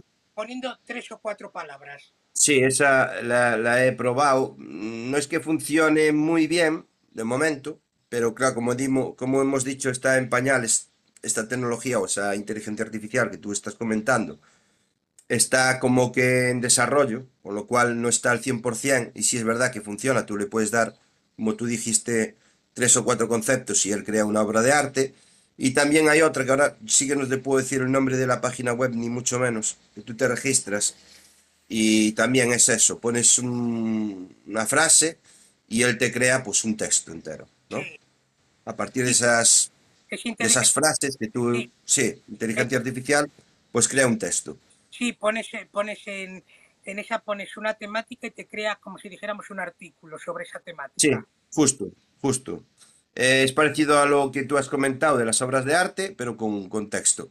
Lo que Sí, pasa que, claro, tanto una como la otra no tienen nada que ver con lo que estamos hablando. O sea, si son, a- son inteligencias artificiales que se están desarrollando, etcétera, etcétera, que a lo mejor también puedan formar parte, porque los tentáculos de, los tentáculos, perdón, de, de Google, vamos a ver hasta dónde llegan y qué eh, empresas más pequeñas están dirigiendo desde la, desde la sombra, ¿no? O sea, esto que nadie piense aquí que esto es una película de... quiero decir que Google es como, como tal, es una empresa muy grande que tendrá filiales o pequeñas empresas que no tienen, que no están relacionadas con Google, pero que sí que son, son de Google, ¿no? eh, que a lo mejor estas empresas que, que están desarro- desarrollando estas inteligencias artificiales por separado, igual tengan algo que ver con algún proyecto de alguna empresa más grande. No lo sé, ¿eh? Esto es una suposición mía. Lo que pasa es que estamos hablando de cosas más grandes, o sea, lo que, lo que está desarrollando Google, este ingeniero, como hemos dicho, ha sido despedido por revelar secretos y demás, porque claro, a este, a este hombre, pues una vez que tuvo esa conversación con esa inteligencia artificial, quedó tan sorprendido que, y, y, bueno, no aterrorizado, porque la palabra tampoco es aterrorizado, ¿no? Pero que sí que le sorprendió el, el nivel de, de esa inteligencia artificial, dado que, como tú dices, debería de haber detrás un desarrollador, un programador, que le dice cómo debe o no debe actuar en base a X, ¿no? O sea, la inteligencia artificial se nutre de una cantidad inmensa de datos, donde, pues, por medio de esos datos va aprendiendo y por medio de unos algoritmos, pues va actuando según el programador le ha dicho que debe actuar, o más o menos. A grosso modo, ¿no? Para que a lo mejor nos, pues, pues, nos pueda entender la gente, que creo que, creo que nos entenderán, ¿no? O sea, es un, es, em, va aprendiendo, ¿vale? Eh, le van metiendo una cantidad de datos muy grandes y va aprendiendo sobre, sobre estos datos que está recibiendo. Pues sabremos que también eh, el aparato de, bueno, que mucha gente tiene en su casa, el, el de Alexa o el de Google, también está aprendiendo. Él está en escucha activa y nos está escuchando y está recopilando datos y aprendiendo, ¿no? Es una inteligencia, digamos, una subinteligencia artificial, porque tampoco es una inteligencia, yo no creo que estemos utilizando aún la inteligencia artificial. utilizando estos aparatos. Sí es verdad que como tú bien dices, que yo no, no estaba, sí lo habías dicho, pero yo no estaba ahora al tanto de que Alexa había incorporado la, la conversación activa y demás. Sí, el modo Yo creo que, Sí. sí, yo creo que yendo por esos derroteros, porque al final, pues, quizá estos aparatillos que a mucha gente puedan llegar a hacerle compañía, puedan tener o mantener una conversación fluida como si fuera con una persona, lo cual que también me mete miedo, ¿no? Porque al final nos estamos deshumanizando de alguna manera. Entonces Claro. también una cosa como la otra también no me gustan. Vale. Eh, sí sé que a lo mejor, bueno, una vez que esté desarrollada esa inteligencia artificial, si no entra en conflicto con el ser humano, ¿vale? Ese es el, ese- yo es el peligro que yo le veo, que pueda entrar en algún momento en conflicto con, con el ser humano, pues, como nosotros somos, ¿vale? Y vivimos nuestra vida. Y a lo mejor, pues, ella puede entrar en conflicto con esto. Y que una vez que está conectada a todo, al todo, ¿no? Es que estamos creando como un Dios, al final. Es como, al final sería como crear a Dios. Tú, ponte en esa situación, porque puede ocurrir, es como crear a Dios. Es, ¿eh? la, la verdad que con que eso. sí, hay que ver cómo va evolucionando porque mm, mm, en el fondo sí que da, sí que da miedo por el, todas las noticias que han ido saliendo y cómo está eh, aprendiendo, al ritmo que está aprendiendo, cómo puede hacer cada vez determinadas cosas de una manera más rápida y se supone sin necesidad de que haya eh, alguien al otro lado, vamos a decir alguien al otro lado, un programador que esté actualizando constantemente sus líneas de código o sus instrucciones. O sea, eh, la inteligencia artificial está eh, autogenerando, no sé cómo, o sea, estoy diciendo esto sin saberlo, porque claro, esto nos lo tendría que decir un programador, como bien dije Javi, que era, que es programador y, y nos lo Sí, podría aclarar, a ver si realmente eh, una máquina es capaz de, sobre su base de código o sobre sus líneas de funcionamiento, es capaz de eh, generar más, o sea, generar más instrucciones y generar, eh, saber hacer más cosas. No sé si eso es posible yo creo un que sí, Yo creo que sí. Sí, o es un poco película, o sea, sea, no, no lo sé. no, no, no, no. Yo, yo es que, yo es que creo que sí. Sí, Y es que, mm, no es que crea que sí, es que yo, a ver, yo creo que sí, ¿vale? No lo sé, porque realmente yo no, no lo sé, pero yo creo que eso ya está pasando. sí, Quiero, yo, yo creo que de lo que habla el ingeniero este de Google es, es de esto, exactamente de esto, ¿no? Sí que está Eh, está siendo capaz, esta inteligencia artificial que está desarrollando Google, que a lo mejor está ya otros, porque se han, se, se han vertido informaciones, no sé si de manera em, para bombardear. deliberada, o sea, o sea, no sé si de manera intencionada o, o no, ¿vale? Sobre el, porque se ha, se ha estado hablando sobre el tema del desarrollo de la inteligencia artificial por parte de Google y demás. Sabemos que Microsoft y otras empresas también están desarrollando sus inteligencias artificiales, con lo cual no nos sorprendería que Google, Microsoft, eh, Amazon, etcétera, etcétera, empresas tecnológicas, ¿vale? Estén desarrollando sus propias inteligencias artificiales, como a lo mejor podría ser Xiaomi o cualquier otra empresa de telefonía como Samsung y demás, que también estén eh, desarrollando sus propias inteligencias artificiales. Pero ¿a qué nivel? Aquí lo sorprendente de todo esto, o lo que llama la atención, es el nivel al que ha llegado Google a la hora de desarrollar esa inteligencia artificial, que parece ser, parece ser, posiblemente, esté aprendiendo ya por sí sola y esté empezando a tomar conciencia y a, digamos que es extraño que una máquina pueda desarrollar sentimientos, Yo, pero yo, parece que eso está ocurriendo y eso es lo peligroso del asunto, ¿no? Yo, yo a raíz de, de escuchar todo esto que ha salido, que bueno, lleva, mucho más tiempo eh, dando coletazos el tema de la inteligencia artificial. Lo que pasa es que, claro, ahora a raíz de la noticia esta de Google salió otra noticia, no sé si realmente ya es por em, meter miedo o no lo sé, que, que decía que había una inteligencia artificial, no lo sé si realmente esto es una noticia verídica o es una de las millones de fake news que hay por ahí danzando, Sí, era capaz o tenía la capacidad de clonar seres vivos. Mm, No lo sé, o sea, la, la ley la, la di de pasada porque dije, yo creo que ya es ahora un poco, em, Hombre, no lo sé, eh, piensa lo siguiente, o sea, tú piénsalo, pi- piensa, piensa en esto, ¿no?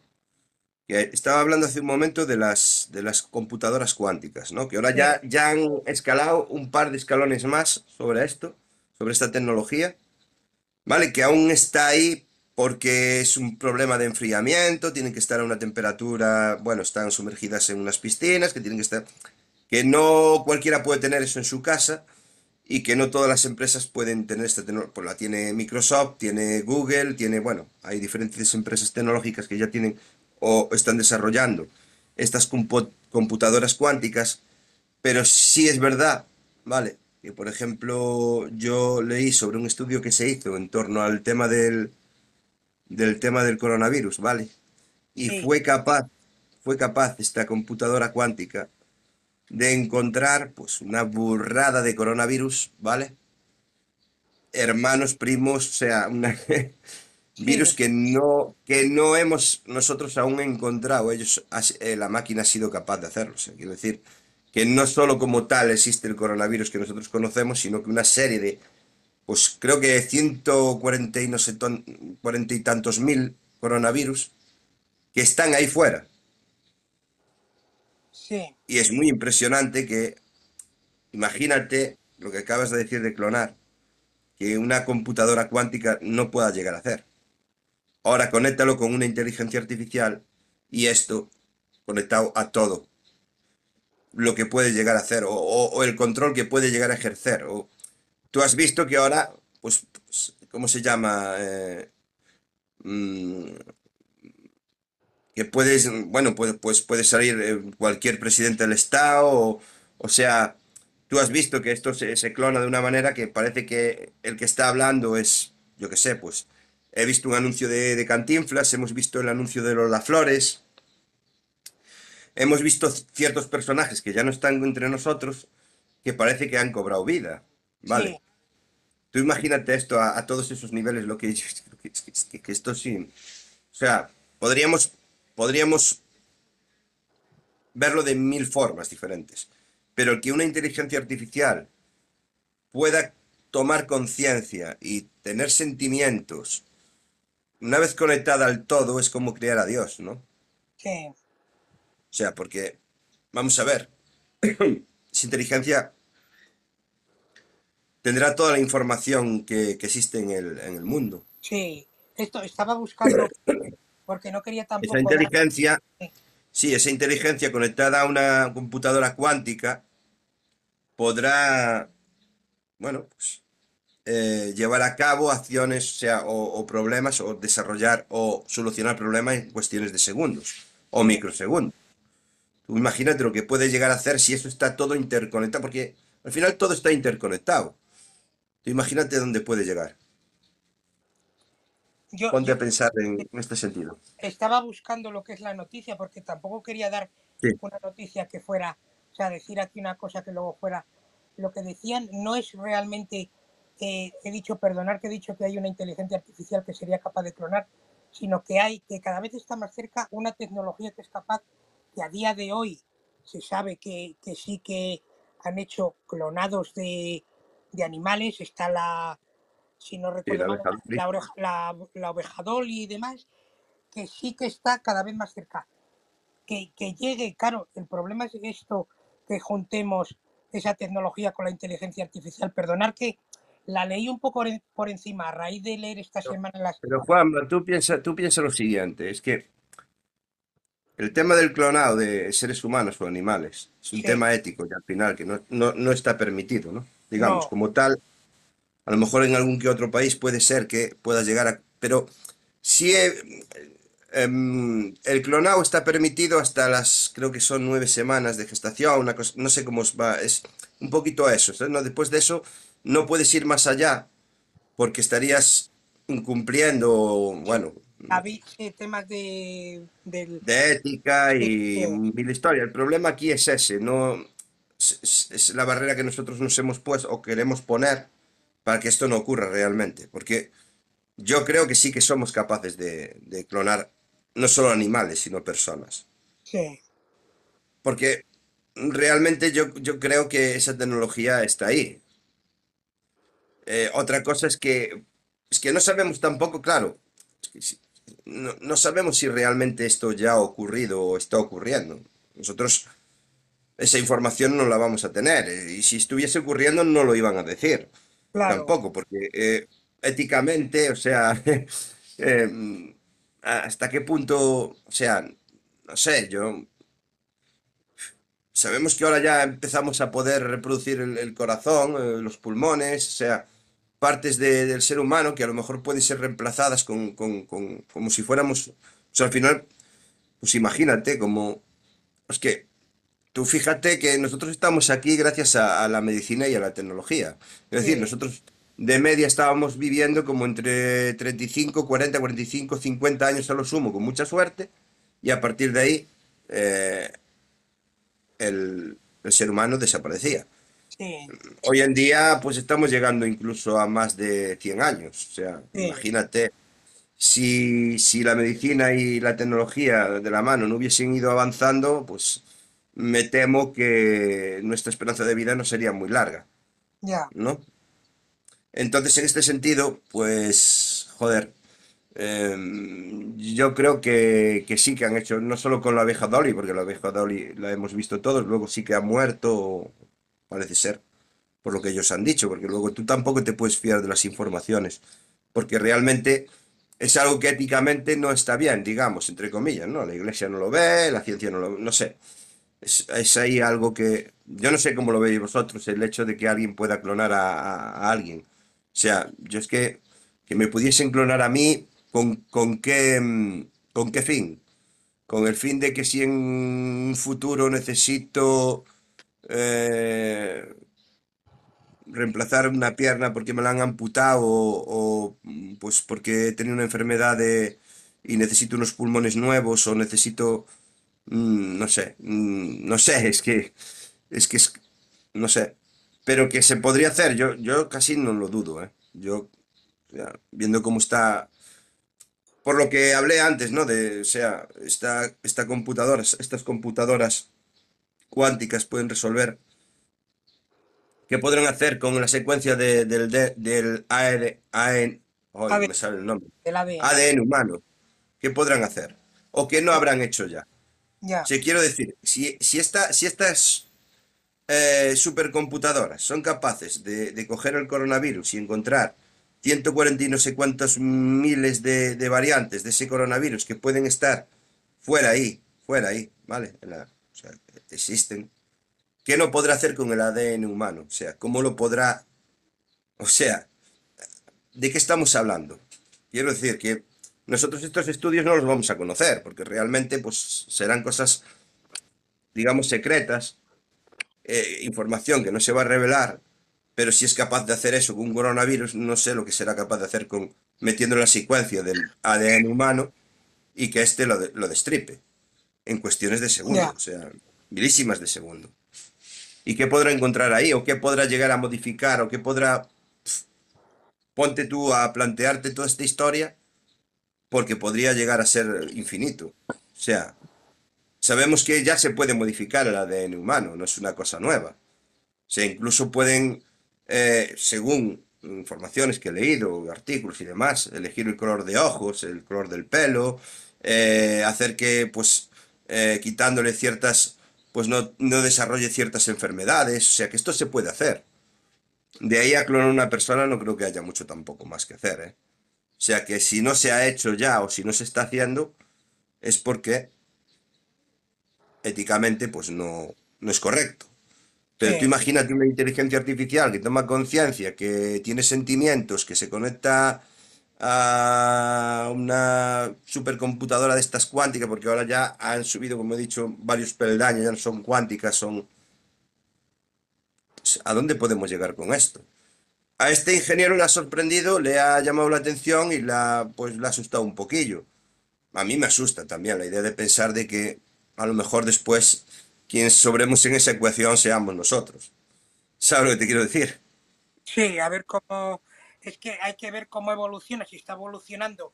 Se supone Imagínate que nos vea, que nos vea una vez que evolucione y llegue a tomar conciencia y tenga sentimientos y vea el mundo a su manera, piense que el humano pues sea un peligro para la supervivencia del planeta Tierra. Ya. Mm, Pues me planteo un futuro bastante jodido. Que precisamente eh, Moonfall, eh, eh, esta inteligencia artificial, la IA, toma esa conciencia, nos ve como un, como un enemigo, como un peligro, y nos extingue. O sea, es una película. Vamos, Sí, es, es un poco, hay que ver cómo, cómo evoluciona, porque ha, debi- ha debido de llegar alguien a casa de Manuel. Yo creo que eh, el tema sobre todo que tratamos es cómo eh, la inteligencia artificial eh, está, lo que han comentado en la noticia de Google, cómo eh, está razonando o está em, tomando decisiones, por decir de una manera, de una manera autónoma, hasta, hasta qué nivel va a llegar o hasta o, o qué control puede tomar de, de las cosas. Voy a, voy a poner eh, los audios para, para no dejarlos retrasados y para que podáis participar también, también vosotros. sí, sí, sí, perdona. Voy a, voy a poner el audio. El tema de clonación ya se utiliza en medicina, no tal cual como la conocemos, de que hacen un ser humano igual genéticamente como lo de la oveja Dolly, pero sí se utiliza para crear tejidos, para trasplantes, para encontrar cura a cánceres y todo eso es- está a la orden del día, o sea, es una cosa que se utiliza en genética constantemente. Sí, Sí, es es algo, es algo que, que es- como bien has comentado tú, Manuel, y bien nos ha comentado Ana, muchas Sí, gracias, es que se, que se utiliza pues para, para sí. utilizar, o sea, para remedios, para eh, ante enfermedades, eh, Regenerar tejidos, sí, se está, se está empezando a trabajar con eso, ¿no? Con células madre para, bueno, pues eso. Y está bastante avanzado, la verdad. Es que de ahí a clonar, es que no, no, es que como te decía Juanma, de ahí a clonar, o sea, que yo pueda recrear a partir de células madre, volver a un hígado, unos pulmones, un corazón, de ahí a, a llegar a clonar a una persona por completo, pues no creo que... Me explico, ¿no? O sea, mm, si no se ha hecho ya directamente, que nosotros sepamos, que nosotros no lo sabemos, pues ni lo vamos a saber, yo creo. Si no se ha hecho ya, muy poquito quedaría sí, para que esto, para que esto sucediese ya, o sea, para que fuese real. Pero, claro, eh, si clonamos ahora a Juanma, ¿con qué fin vamos a clonar a Juanma? O sea, ¿cuál es el fin de, de- de ese clonado? Sí, es un poco esta, Eh, ¿Cuál es el fin de que yo, por ejemplo, pues tú decidieses tener un clon tuyo? ¿Cuál es, qué- qué- cuál es el fin? Mm, tenerlo como, bueno, pues ahí para si algún día me faltan, me hacen falta unos pulmones o un... Es que, que- es que, claro, es que la jodido es eso, ¿no? ya, Porque esa, ese clon de ti también tendrá sentimientos y pensará y tendrá, no sé, digo yo, ¿eh? Que no lo sé, pero que me imagino que, oye, pues al final pues estamos hablando de seres humanos, ¿no? Aunque sea un, una- una- un clon, sigue siendo un ser humano, sí, yo creo que, que siente, que padece y que, y que, bueno, que desarrollará las mismas enfermedades que tú desarrolles sí, en un futuro, salvo que genéticamente lo hayan modificado para que este clon no tenga ninguna enfermedad tipo cáncer o cualquier otra enfermedad que pueda acabar con su vida y te pueda a ti dar la seguridad de que si en algún momento necesitas pues unos pulmones o que suena mal decirlo, oye, que esto, pero que cuál sería la, la- la finalidad de crear un clon de, de mí mismo. sí. Yo, yo creo que en O principio, sea, una versión mejorada, ¿no? Porque yo he tenido problemas, pues, pues imagínate, yo a lo mejor no, con, con este clon que, imagínate que yo genero un, un- o pido que genere un clon de mí. Bueno, pues no tendría esos problemas que he tenido yo de espalda, no, no habría sufrido un infarto, no habría tenido ciertas enfermedades que he podido tener, eh, podría ser resistente a lo mejor a la COVID, podría, podría ser de mil maneras ese clon. O sea, podría desarrollar, o sea, a lo mejor no podría desarrollar obesidad y tendría una, una, un- una masa muscular X porque lo he así pedido yo, o sea, lo han... ¿Entiendes lo que te- Porque eso se puede modificar genéticamente. Sí, Con lo cual podías crear un clon perfecto de ti. Pero ¿con qué finalidad? O sea, no sé cuál es la finalidad. yo, yo creo que lo que comentaban en la noticia de eso de, de llegar a utilizar la inteligencia artificial y las tecnologías que hay, yo creo que más para el hecho, como bien ha comentado Ana, más que a lo mejor para hacer un, un clon completo sería para la utilización, como, como bien ha comentado Ana, de, de para ante determinadas enfermedades, eh, para la regeneración, como bien ha dicho, de tejidos y demás, más que como un, eh, lo que es un individuo completo, sino para eh, el tema de mm, preservar la salud con determinados pues, tejidos, órganos y demás, más que el propio... Sí, no, eso se hace, ¿no? Eso se está haciendo a partir de células madre, están pues generando pues tejidos, pues bueno, porque se si no, está haciendo, ¿no?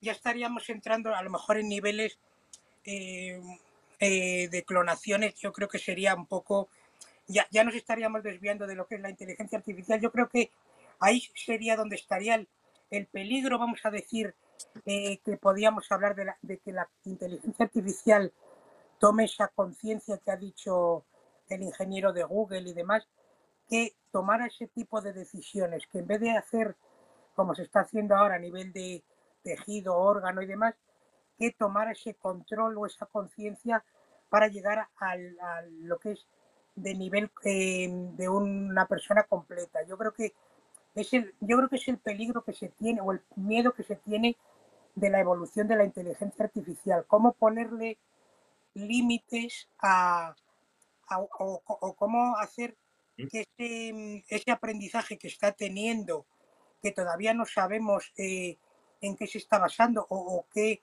cómo está o es capaz de, de ese algoritmo o ese, esa base de programación, cómo la puede modificar a su, a su antojo para hacer determinadas acciones, tener sentimientos, como comentaba el ingeniero de Google, que, tenía, que, que estaba empezando a demostrar sentimientos en la inteligencia artificial. Yo creo que es el, más ese es el peligro de, de que esa inteligencia artificial tome esa conciencia o, o realmente la está tomando y que puede llegar a esos niveles, al nivel de la, mm, de la clonación de, de un humano completo, que yo creo que mm, si, si esta inteligencia artificial eh, está evolucionando a esa velocidad, a saber has- hasta dónde puede llegar. Yo me da bastante, bastante miedo lo que es la inteligencia artificial, a dónde está llegando, o por lo menos lo que, lo que nos están enseñando, de dónde está llegando, que está evolucionando más. Yo creo que realmente eh, la inteligencia artificial base, como son los que tenemos a día de hoy en casa, que son los eh, altavoces inteligentes y demás, eh, está aprendiendo más de lo que realmente nosotros nos está proyectando, nos está enseñando. Mm, ¿Con qué intención? ¿Con qué fin? Para retroalimentar a la que es la inteligencia artificial, esa que han dicho de Google, que el Google Assistant esté eh, recabando esa información de cada uno de nosotros con el altavoz inteligente para retroalimentar a esa inteligencia artificial que ya está cobrando sentimientos. Yo creo que el código esa, o esa modificación de código que está haciendo automáticamente la inteligencia artificial es gracias a nosotros con los altavoces inteligentes y la domótica y, lo que es el día a día que estamos haciendo, que estamos constantemente nutriéndola a la inteligencia eh, artificial, perdón, de información, de nuestros gustos, em, de nuestros eh, hábitos, y es con lo que está ella evolucionando. Yo creo que es em, que a lo mejor me equivoco ¿eh? y no está aprendiendo de esa manera, pero yo creo que ese aprendizaje que está haciendo es gracias a lo que es los altavoces, bueno, todo lo que es, estoy diciendo, los altavoces inteligentes, el smartphone, cualquier dispositivo inteligente que esté recabando información, es lo que está haciendo que la inteligencia artificial avance al ritmo que está avanzando. Yo creo, ¿eh?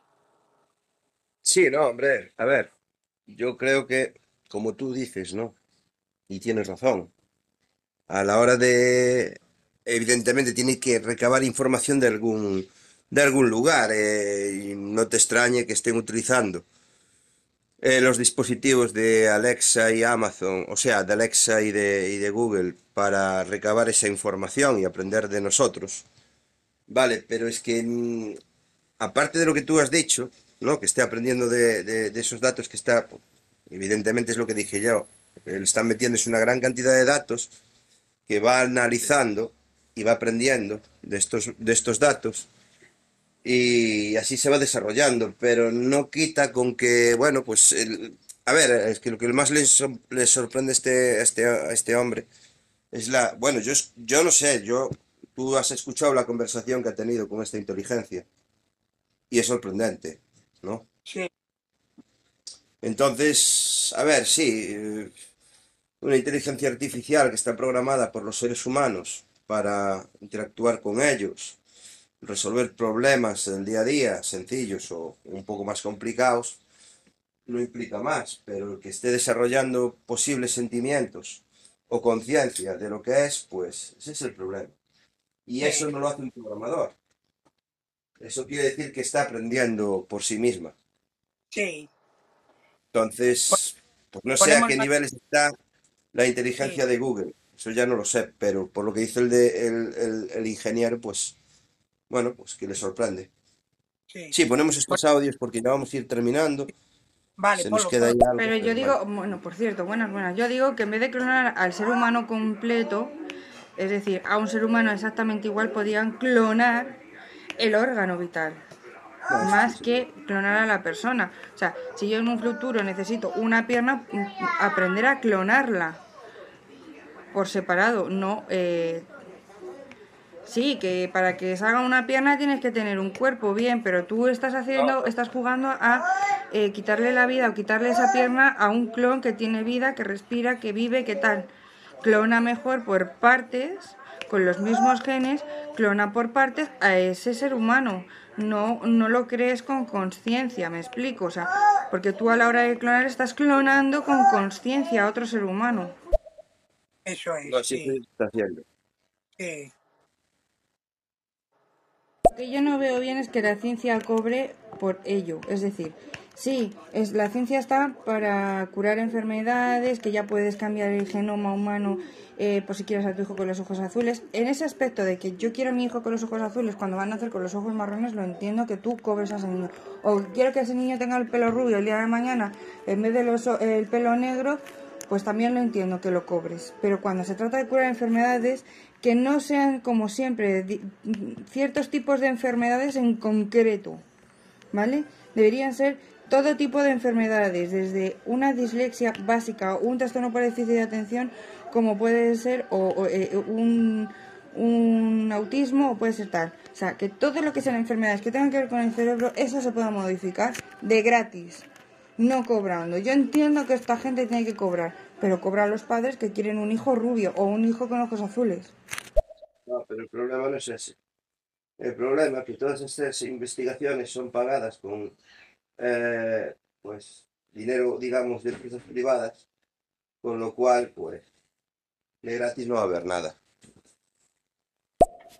A ver, de todo este tema, eh, es que no me acuerdo cómo se llama la película, pero hay una película de Schwarzenegger que trata de eso, que no sabían quién era, bueno, creo que es Schwarzenegger, ya no me hagáis mucho caso, que a lo mejor estoy liando películas, pero que de hecho el protagonista se creía que era el verdadero y que el otro era el clon y iba de eso. Y se hacían pues gente con dinero para clonar para clonarse pa- por si necesitaba un hígado necesitaba suplantar alguna parte de tu cuerpo en temas de medicina pero claro ahí ya entra la materia ética Claro. Sí, no, la he visto hace poquito esa película, es Schwarzenegger, sí. Es- no me acuerdo del título, pero sí es de Schwarzenegger, sí. Bueno, pues yo creo que hasta aquí podemos Sí, hoy, ¿no? Eh, sí, nos queda ahí lo de la super cookie. sí, hemos que, yo creo que hemos dejado un poco la puerta abierta de lo que es eh, cómo se une, lo que es cómo vamos a unir la ciencia, la inteligencia artificial y todo, porque que todo está, todo está interrelacionado. Dejamos, si Sí, quieres, no, ahora mismo, A día de Sí, hoy, tanto ciencia como tecnología como medicina están muy, muy, muy unidas, ¿ya? ¿No? Los avances eh, en medicina por parte de los avances tecnológicos en cuanto a la medicina, ya sabes cuáles son, ¿no? sí, O sea, cada vez se avanza más y el hecho de que hoy en día podamos generar tejidos para, pues, por ejemplo, una persona que se ha quemado pueda, pues, utilizar estos tejidos, se puede.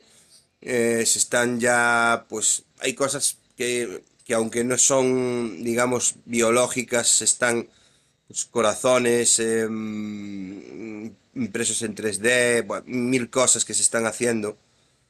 O sea, no es una impresión 3, que nadie piense que es una impresión 3D al uso, ¿no? Eh, es material genético y, bueno, pues se está avanzando mucho en ese sentido. El, el día de mañana, pues, pues seguramente, pues, si no nos acabamos destruyendo antes, que también podría suceder, eh, posiblemente duremos aún mucho más, o sea, que, que tengamos una esperanza de vida mucho más, mucho mayor, ¿no? sí, Porque, bueno, es lo que dije antes, la esperanza de vida antes estaba entre los, se fue creciendo, entre los 35, 40, 45 años, 50 ya como mucho, y ahora la esperanza de vida media está por encima de los 60, pero largos, o sea, diría que entre los se- 70, 80, incluso, incluso más, ¿no? Pero esto es gracias a la ciencia, que nadie se olvide, o sea, sí entiendo que habrá mucha gente que está en contra de, pues, los medicamentos, los, pero claro. Es como yo ahora, ¿no? Tengo un problema de insulina y no sé qué, bueno, vale. Em, si no tuviese esta medicación, pues me acabaría afectando a los riñones, a la vista y a muchos otros órganos. Y al final, pues mi esperanza de vida pues, sería mucha más corta, claro. ¿no? Porque el, el diabético, como me dijeron, puede entrar en diálisis, ¿no? O sea, porque le puede afectar a los riñones y al final acaba entrando en diálisis y entre otros muchos problemas que me fueron comentando. Y si no fuese gracias a la medicina, mucha gente como, como, como yo, que está en la misma situación que yo, que es diabético tipo 2 o tipo 1, incluso peor, si, si me apuras, pues no tendrían una esperanza de vida tan larga. Y esto es gracias a la ciencia, ¿no? Y a la tecnología, ¿no? Si no fuese así, pues la verdad, em, la esperanza de vida sería mucho más, más, más, más corta. A lo mejor hay gente que está en contra de eso, ¿no? Que vamos contra natura, que deberíamos, pues, seguir nuestro o sea, nuestro ciclo natural de vida y demás, porque hay gente que lo piensa y está en contra de la ciencia y de la tecnología en este sentido, porque, bueno, bueno, hay gente que así lo piensa, ¿no? Yo, bueno, pues yo lo respeto, pero tampoco lo comparto. Eh, creo que si nosotros tenemos esas herramientas y podemos utilizarlas en nuestro beneficio, siempre y cuando no hagamos daño a nadie, pues yo no le veo ningún problema, ¿no? Sí, eso es. Creo. A partir de ahí, pues, yo qué sé. ¿Qué veremos en el futuro? Cosas muy sorprendentes, ¿no? Mira, pues, hombre, a lo mejor no tengamos el problema de que alguien tenga que esperar por un corazón, o por unos riñones, o por Claro, unos pulmones, o por un hígado, que no tenga que entrar en una lista de espera eh, tan grande o tan larga que eh, acabe falleciendo antes de recibir ese, ese, órgano. O sea, sí, vale, pero todo al final, pues, está ahí, y la, y la ciencia y la tecnología y la medicina están de la mano, ¿no? El tema está que, claro, como decía por aquí nuestra compañera, debía ser gratuito, pero ¿cuál es el problema de todo esto? Que al final estos, estos proyectos eh, se financian con dinero privado, con lo cual, pues, la gente que invierte dinero en esos proyectos eh, esperan que ese dinero que han invertido retorne de alguna manera y normalmente pues con beneficios, ¿no? Porque hace poquito escuché yo una noticia que gente se ha vuelto, pues, se ha convertido en multimillonarios, supermillonarios, con el tema de la, de las vacunas, ¿no? Gente que invirtió en estas empresas farmacéuticas que estaban desarrollando la vacuna y que han llegado a ganar hasta, bueno, por lo que decía el informe, hasta 2.000 euros por segundo, una cosa así, o 1.800 euros por segundo, o sea, auténticas burradas. Pero es que en parte está financiada, esa, eh, en parte, no en su totalidad, pero sí en parte las vacunas están financiadas con esas inversiones privadas, otra parte con inversiones públicas, y lógicamente el inversor, como puedo por ejemplo ser yo, que yo pudiese invertir en una de estas empresas, si invierto 5.000 euros, lo hago esperando que eso se me retorne de alguna manera para que me genere un beneficio, si no, no tiene ningún sentido invertir. Entonces va a ser muy complicado, ¿vale? Que eso ocurra, ¿no? Que todo sea gratuito, que es... Mm, y aún mm, independientemente de si sea un niño o una enfermedad X o lo que sea, pues va a ser complicado. Siempre que el proyecto esté con, o financiado cofinanciado con, con, con fondos privados, lo veo complicado, porque es lo que he dicho, esperan un beneficio, un retorno.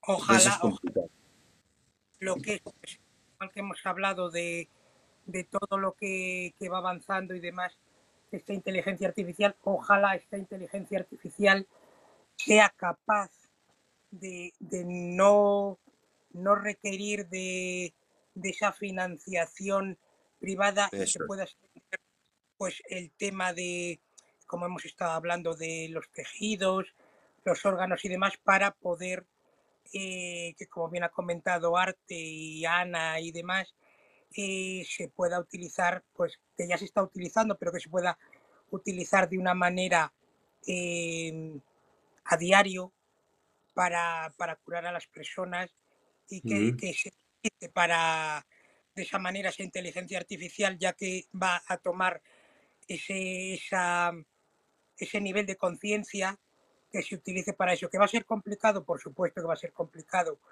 pero yo creo que es una, una manera en la que a lo mejor sea más accesible para todos o, o que realmente eh, cuando se necesite algo, como bien has dicho, eh, esa lista de espera no sea tan grande y, y que llegue a tiempo pues para, para la persona que lo necesite y, y pueda ayudar a, o facilitar esa vida o ese nivel de vida que, que tenga pues eh, esa persona con ese órgano que necesita, ese trasplante de, de lo que es tejido, que, que, no sea, como bien comentó Arte, que no sea un, un lujo, sino que sea una cosa de para todos, una cosa para todos. Ponemos estos cuatro audios y nos despedimos ya. Vale, perfecto, Manuel, dale. Voy allá, voy allá. Pienso que la, la, inteligencia artificial debería ser una ayuda para el ser humano, más no un mecanismo como para eh, que dependa nuestra vida de ello. Es decir, yo no, no necesitarla por, eh, sino nada más que para curar cosas. La gente se está haciendo a crear inteligencia artificial eh, simplemente por el hecho de tengo un smartphone que está cogiendo información mía constantemente y tal. No. O sea, todo tiene que ser por ciencia, no por... Eh, porque estamos creando cosas muy peligrosas y en cualquier momento la inteligencia artificial puede apoderarse incluso de nuestra propia identidad. Quiero decir, para que me entiendas, que la tecnología no puede tomar el mando de la vida de las personas, ¿vale? Para que quede claro. ¿Tiene que tomar el mando en ciencia? Pues sí, porque eh, lo que mejor entiende un ordenador es cómo puede llegar o puede, llegar a, funcionar el cuerpo humano. ¿Por qué? Porque tiene la capacidad de entrar en más sitios que quizás un ser humano. Un ser humano puede ver, investigar desde fuera y saber que tiene este hueso el otro, pero el ser humano no es una mini cámara que se mete y te dice cómo eh, funciona la digestión, por ejemplo. Porque tú no vas a abrir a una persona viva para ver cómo funciona la digestión, porque aunque tú la abras, tendrás que abrirle el estómago y la puedes matar. Entonces, si yo me meto una cápsula con una cámara en mi interior, será la tecnología la que eh, me esté enseñando cómo funciona. Para enseñar, sí. Para crear inteligencia artificial simplemente para vivir y como lo estamos haciendo ahora, que lo estamos usando mal, no. De todos modos, aunque la, aunque la inteligencia artificial pueda llegar a comprender nuestros sentimientos o pueda llegar a tener sentimientos, no creo que comprenda en qué se basa la base en los sentimientos humanos, porque él sigue siendo una inteligencia artificial.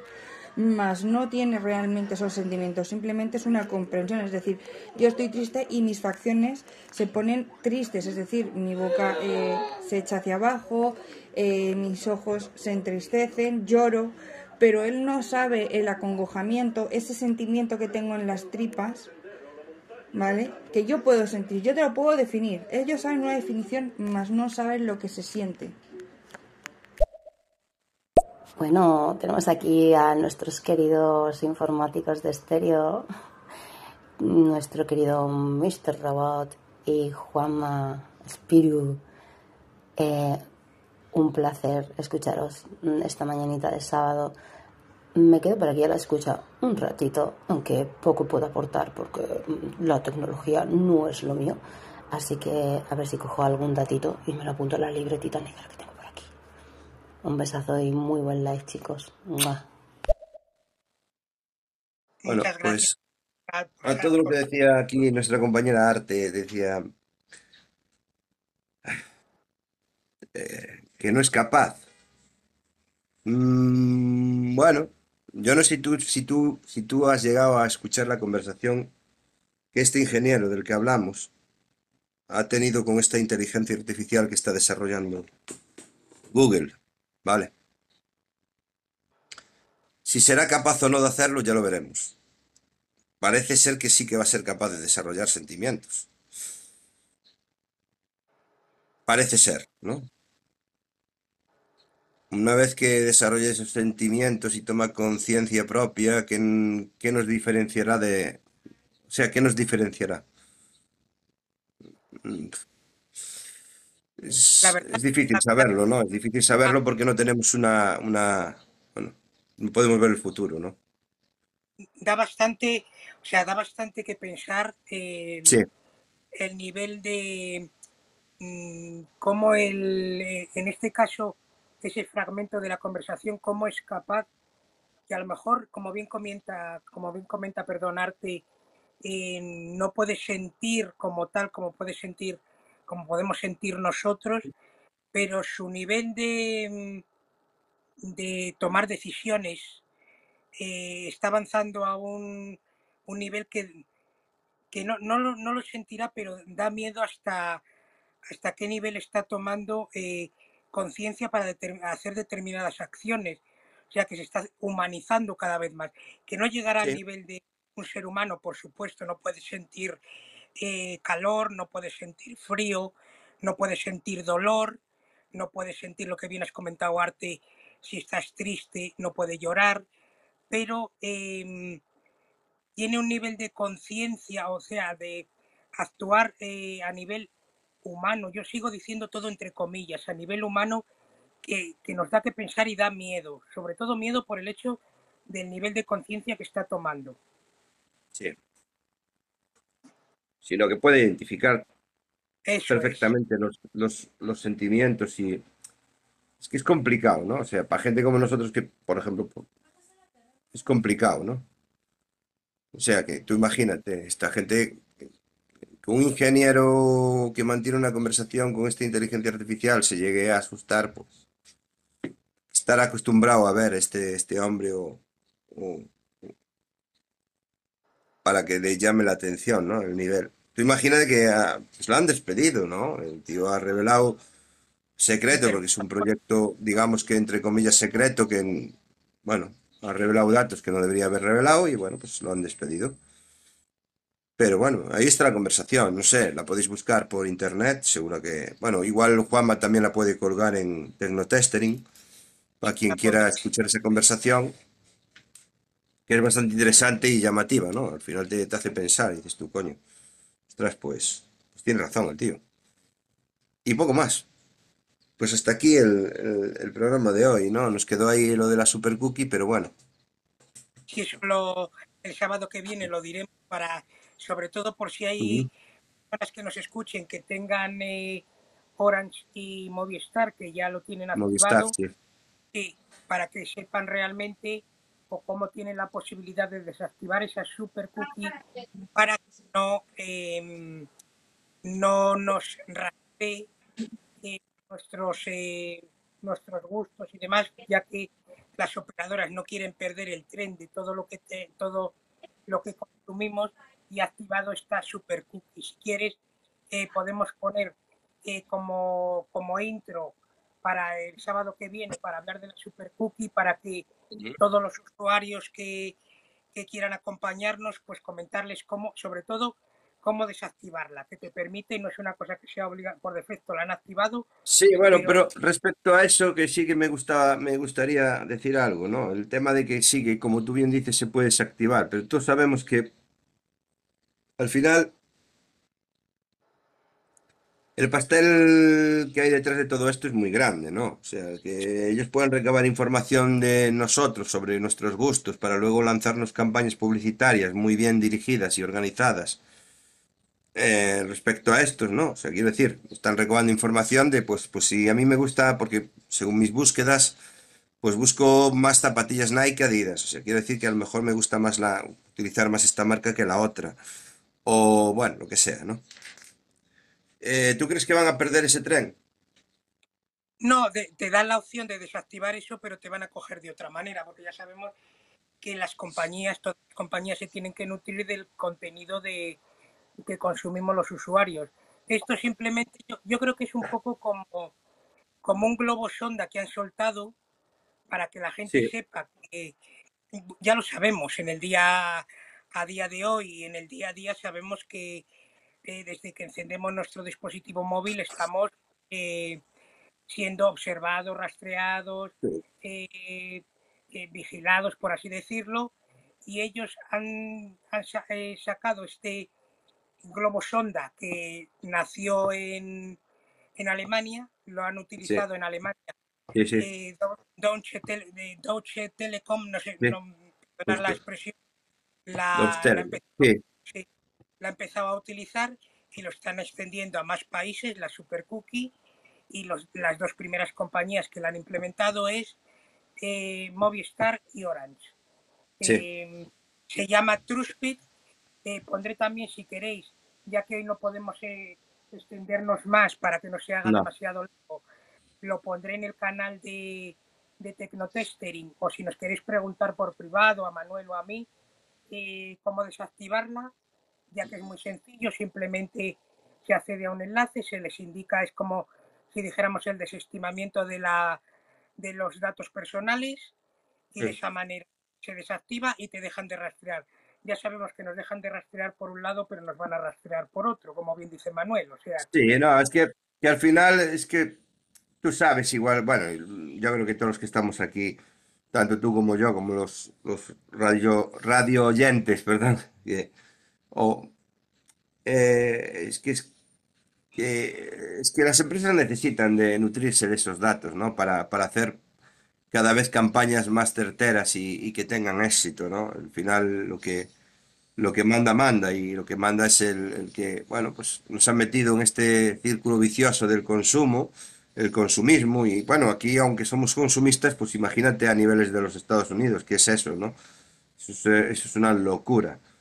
Pero que ese tren no lo van a perder. Quiero decir, que, que sí que te dan la posibilidad de desactivarlo, pero ¿cuántas cosas tienen la posibilidad de desa- desactivarse y se están utilizando de, de- de- de otra forma, ¿no? Pero tú sabes que siempre hay puertas traseras, ¿no? Entonces, eh, de una manera u otra siempre van a estar, pues, recabando esa información sobre nosotros, que al final, en muchos casos, se la estamos dando de, de manera voluntaria.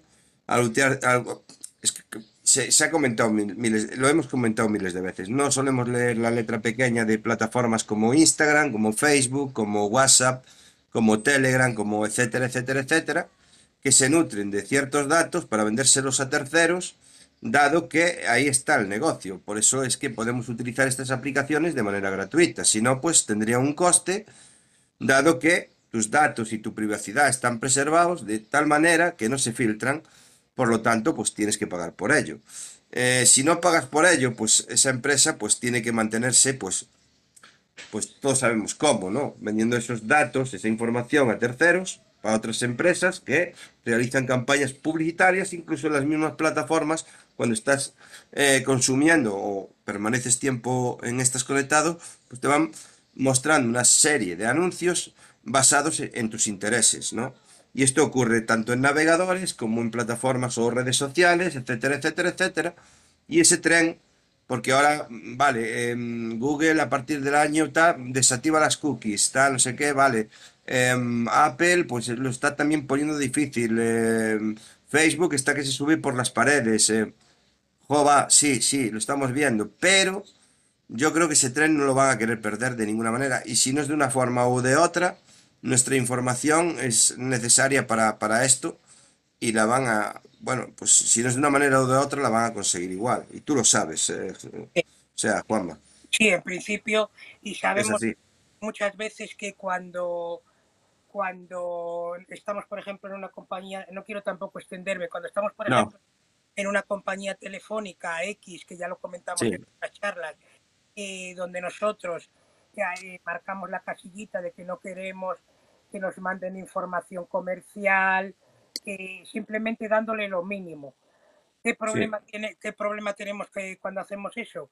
Dice, estamos protegidos. No, porque si esa compañía X se fusiona con otra compañía, eh, crean una, una nueva compañía. ¿Qué qué está pasando? Para más móvil, se está intentando ajá, ir a Orange y demás.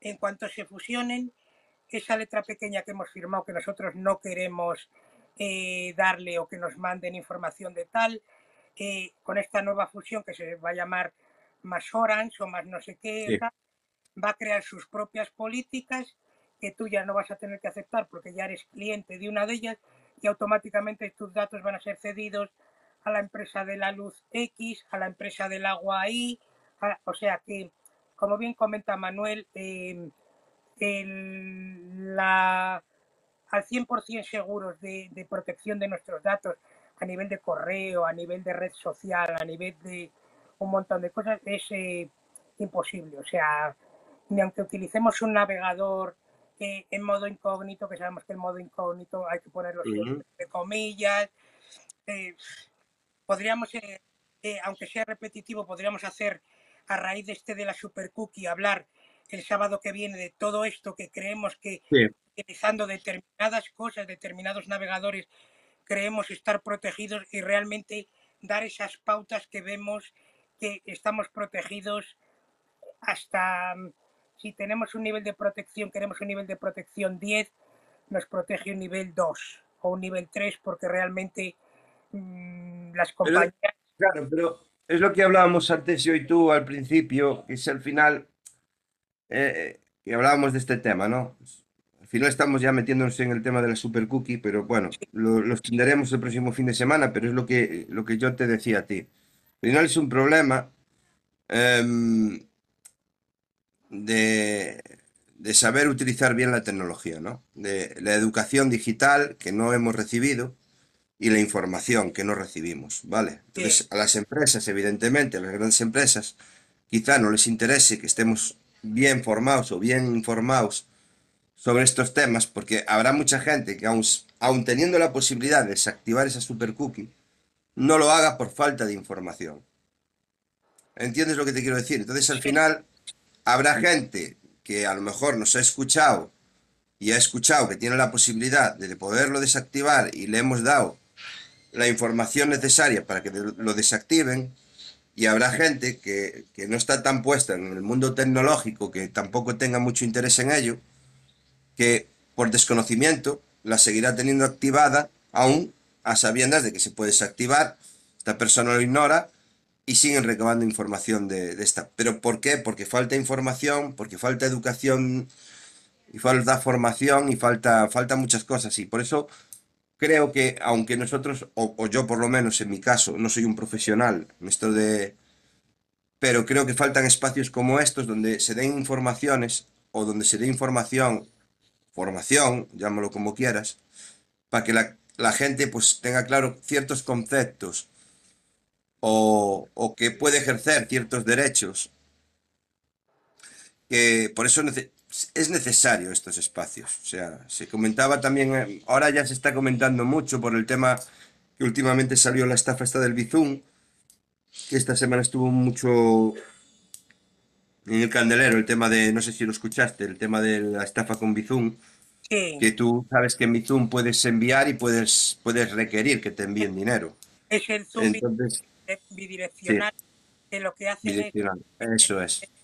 en vez de que hagas tú un, o sea, que te solicitan un pago, aunque tú crees Ah, realmente que te van a pagar a ti, te, solicitan un pago y sí. mandas tú el dinero. Pues el Sí, no, pero no, es, es muy simple. Es tan simple como que sepáis que cuando pues em, eh, vendáis algo por internet o estéis vendiendo algo por internet, el que os va a hacer el, o sea, el que os va a hacer el pago, os hace el pago y os- vosotros no tenéis que aceptar nada. Vale, en este caso, vale, si él lo que hace es eh, pago eh, bicicleta 100 euros y os está solicitando, si una vosotros aceptáis, aceptáis lo que estáis es dándole vosotros el dinero. Por lo, es. por lo tanto, si vosotros tenéis algo a vender en una, bueno, en una plataforma de segunda mano, lo que sea, o, o estéis realizando alguna transacción con alguna persona, que sepáis que si esa persona es la que os tiene que hacer el ingreso, vosotros no tenéis que aceptar absolutamente nada, os llega y punto. O sea que tener mucho cuidado con eso, porque hay mucha gente que está cayendo y ha perdido mucho dinero. simplemente cuando te hacen el, cuando te Sí, hacen el pago, te tiene que llegar una notificación de que has recibido X importe de el dinero. pago. Pero no tienes que aceptar nada. Eso es, simplemente te llega una notificación de que el número tal o el usuario tal te ha hecho un ingreso de X dinero. Mm. Cuando tú estés vendiendo un producto y, te estén solicitando o que aceptes, no, no eh, te está requiriendo él el dinero, no tú a él. O sea, quiero decir que, que lo que comentaba Juanma, tú cuando haces una venta por internet de un producto de segunda mano, lo que sea, el que hace el pago, hace el pago por Bizum, a ti te llega un, un- un SMS notificándote que te ha ingresado pues este dinero. Ya está. No tienes que dar a aceptar a ninguna pestaña ni a ninguna historia. Dejaros de tonterías. O sea, si a vosotros os llega un SMS pidiendo que os que aceptéis el, el pago, no sé qué, no sé, no aceptéis porque lo que estáis haciendo es a la inversa. O sea, está saliendo de vuestra cuenta a la de él. Eso es. ¿Qué es lo que está pasando? Es lo que está pasando que envían un mensaje por medio de Bizum, te hacen pues pago bicicleta o pago moto, pago mm, cochecito, lo que sea, 100, 200, 300 euros. Te llega, aceptas y lo que estás es enviándole tú el dinero a él, no él a ti. ¿No? Cuando él te envía el dinero, a ti te llega un mensaje y punto. No tienes que aceptar nada. O sea, para la gente que no lo sepa, o que nos esté escuchando después en diferido por el tema esto del Bizum, que ahora está muy de moda, pero que, bueno, esto tendrá un recorrido muy corto, porque cuando, bueno, pues se, se esté esto haciendo hincapié en esto, pues la gente empezará a caer menos.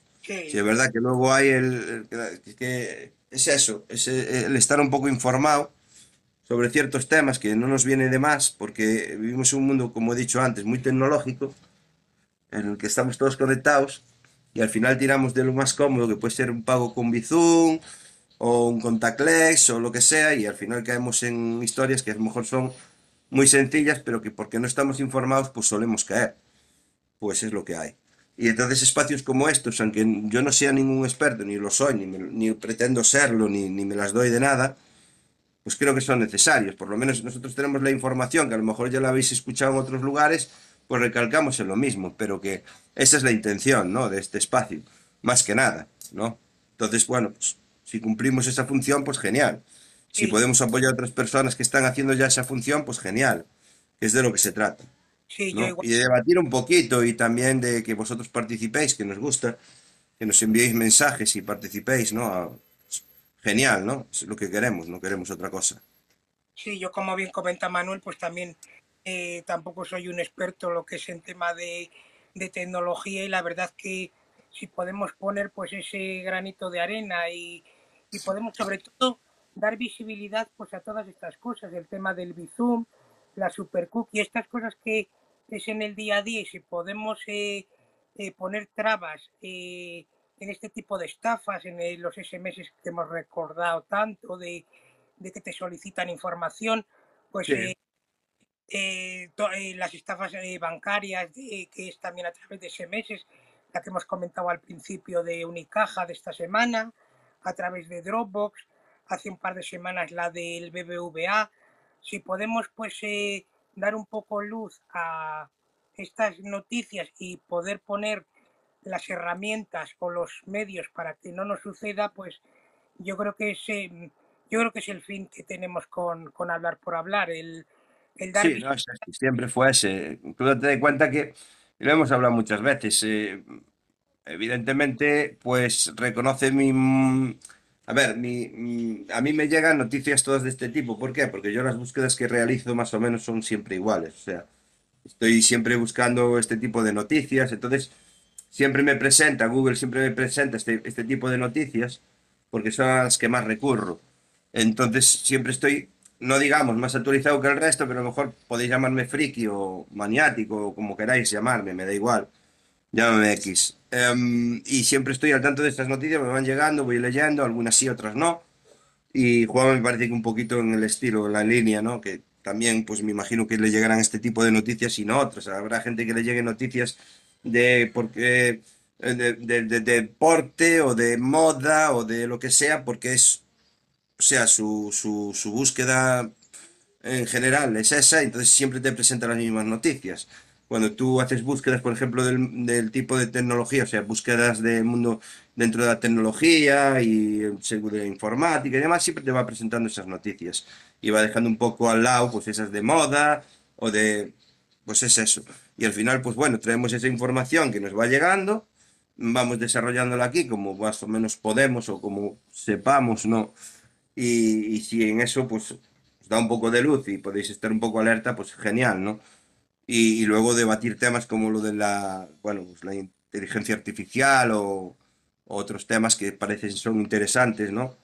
Y yo vuel- vuelvo, os vuelvo a, re- a recordar que si queréis podéis buscar en Google o si no, no sé si Juanma lo subirá al canal de Tecnotestering, la conversación que este ingeniero, que vuelvo a recalcar, que es interesante escucharlo y que saquéis vuestras propias conclusiones, porque nosotros aquí podemos hablar de esa conversación, podríamos incluso poner un fragmento, podríamos haberlo hecho. Yo ayer estuve a punto de, de, mm, de sacar esa conversación y poner aquí un fragmento, pero al final, bueno, no lo hice.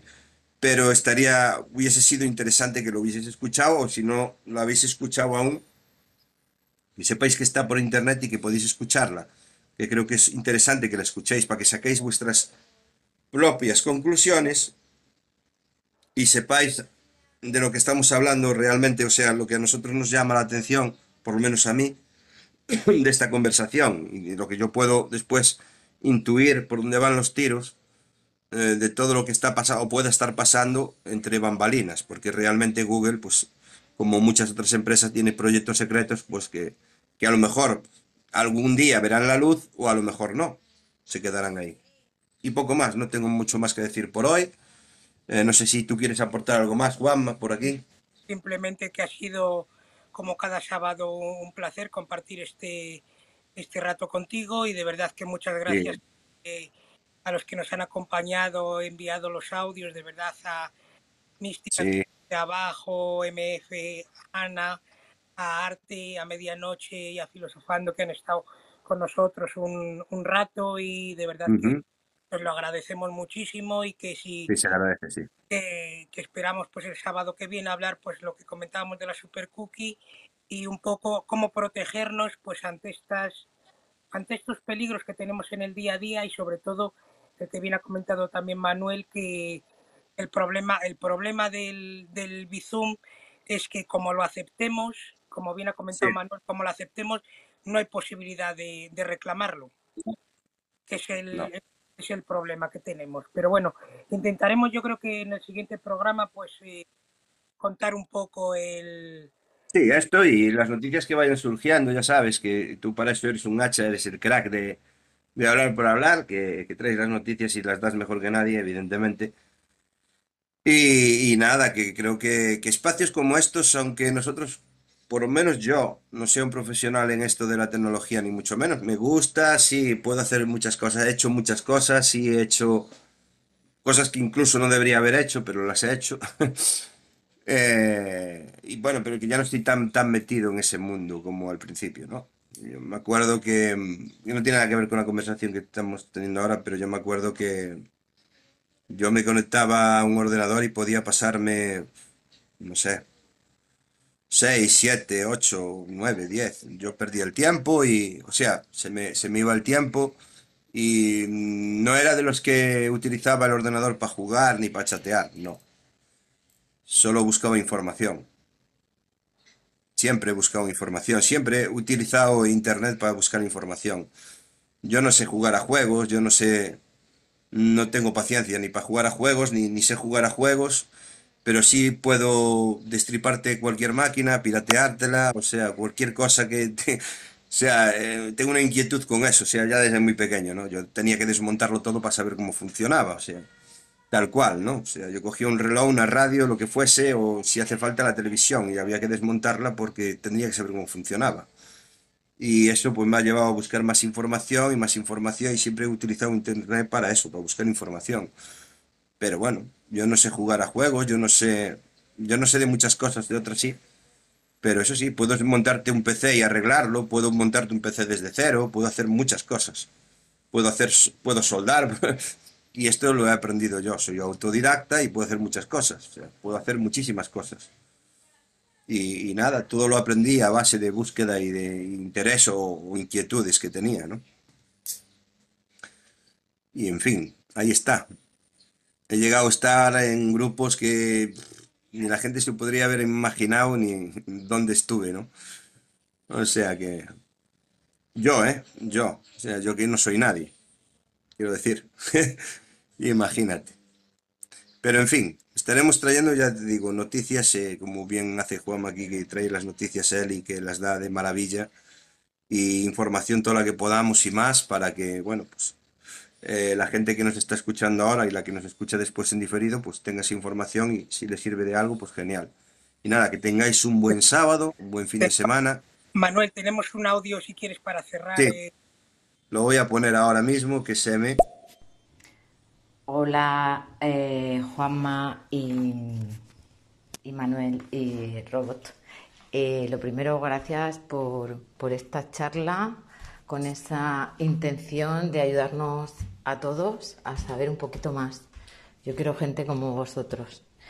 Y con respecto a lo que estabais diciendo, diciendo de la plataforma de Bizum de pago, em, por el tema de las estafas y tal, yo me pregunto, en, de- en mi ignorancia al escucharos esto, ¿hasta qué punto tiene responsabilidad la plataforma de em, controlar esos pagos o de poder advertirnos a los usuarios que en eso tan sencillo de la aceptación no debemos caer?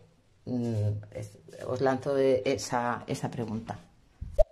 Es que, a ver, al final la plataforma tampoco tiene ninguna responsabilidad. Tú date de cuenta que Bizum, como tal, es una plataforma muy, muy segura, ¿eh? Muy segura. El problema está cómo lo utilicemos o cómo... eh, o sea, al final es también saberla utilizar, ¿no? O sea, no te puedes meter en algo que a lo mejor no sabes utilizar. Eh, lógicamente tú cuando aceptas ciertas... Bueno, estás aceptando... No, lo- no hablo de políticas de privacidad ni nada, estás aceptando cuando tú, cuando tú te registras en Bizum, pues estás aceptando ciertas cosas, ¿no? De todas maneras, la plataforma como tal, creo que por lo que yo sé, o hasta donde yo sé, no tiene ninguna responsabilidad con esto. No, Tú, en- si caes en este tipo de estafa, lo que tendrías que hacer es presentar una denuncia lo más rápido posible para que se pueda hacer un rastreo y por lo menos intentar eh, cazar al personaje que te ha, mm, bueno, pues que te ha estafado, ¿no? Pero más allá de ahí, mm, es que no hay ninguna. Y, y date de cuenta que lo ofrecen, no, o sea, Bizum está en muchos bancos, o sea, el BBVA, el La Banca, el Santander, o sea, son muchos bancos los que ofrecen este servicio porque es un servicio realmente seguro. El problema está como lo utilicemos nosotros al final, ¿no? el, el problema que tiene, el problema sobre Sí, todo que tiene Bizum, eh, bueno, por por decir que al ser una cosa eh, entre comillas, a la propia entidad bancaria, eh, la entidad bancaria se, no está sujeta a como pasaría en el caso de eh, una tarjeta de crédito que un eso ca- mismo. bueno, una de débito, que tienen unos seguros que cubren hasta determinado eh, cantidad de, de dinero en el caso de que te hagan cargos eh, por un tema de phishing o smishing, o sea, eh, un tipo de suplantación de identidad. Bizum, como es algo externo, que aunque lo ofrecen todos los bancos, no depende directamente del banco, sino que es una conexión cuenta a cuenta que se llama, cuenta Sí. de, de, de un usuario a otro mediante el número telefónico, Ujú. eh, se la, vamos a decirlo por decirlo de alguna manera, no están sujetos o se lavan las manos la entidad bancaria. Podríamos indagar un poco más si realmente hay alguna entidad que, que lo cubra, pero creo que igual que está el problema de que no hay posibilidad de reclamación, o sea, si tú aceptas No, este no, Juanma, no, no hay esa posibilidad. No. Date de cuenta porque si no estaríamos hablando de esto. ¿Entiendes lo que te quiero decir? Quiero decir, Claro. si yo, por ejemplo, eh, fuese estafado mediante este método y, y Bizum si hiciese responsable, no estaríamos hablando de esto porque, vale, a mí me, me estafarían y yo recuperaría mi dinero, con lo cual, ¿dónde está el problema? Sí, el problema lo tendría la persona que me ha intentado estafar porque seguramente acabe en un proceso judicial. Sí. Vale. Cuando estamos hablando de esto y ha sucedido y está sucediendo que hay gente que ha, perdido hasta 3.000, 4.000, 5.000, hasta 9.000 euros con este tipo de estafas, es porque no tienen una responsabilidad, digamos, entre comillas, legal. No sé si esto después, llevándolo a donde lo tengamos que llevar, tendría que cambiar lo que fuese, no lo sé, pero que si realmente eh, Bizum tuviese alguna responsabilidad en esto, no estaríamos hablando de esto. Me explico, ¿no? Quiero decir, tú sabes que las tarjetas de crédito tienen un seguro hasta X dinero, a partir de ese dinero ya no te lo cubriría, pero no es que tenga una responsabilidad eh, ni mucho menos, sino que tiene un seguro como tal que cubre hasta cierto dinero.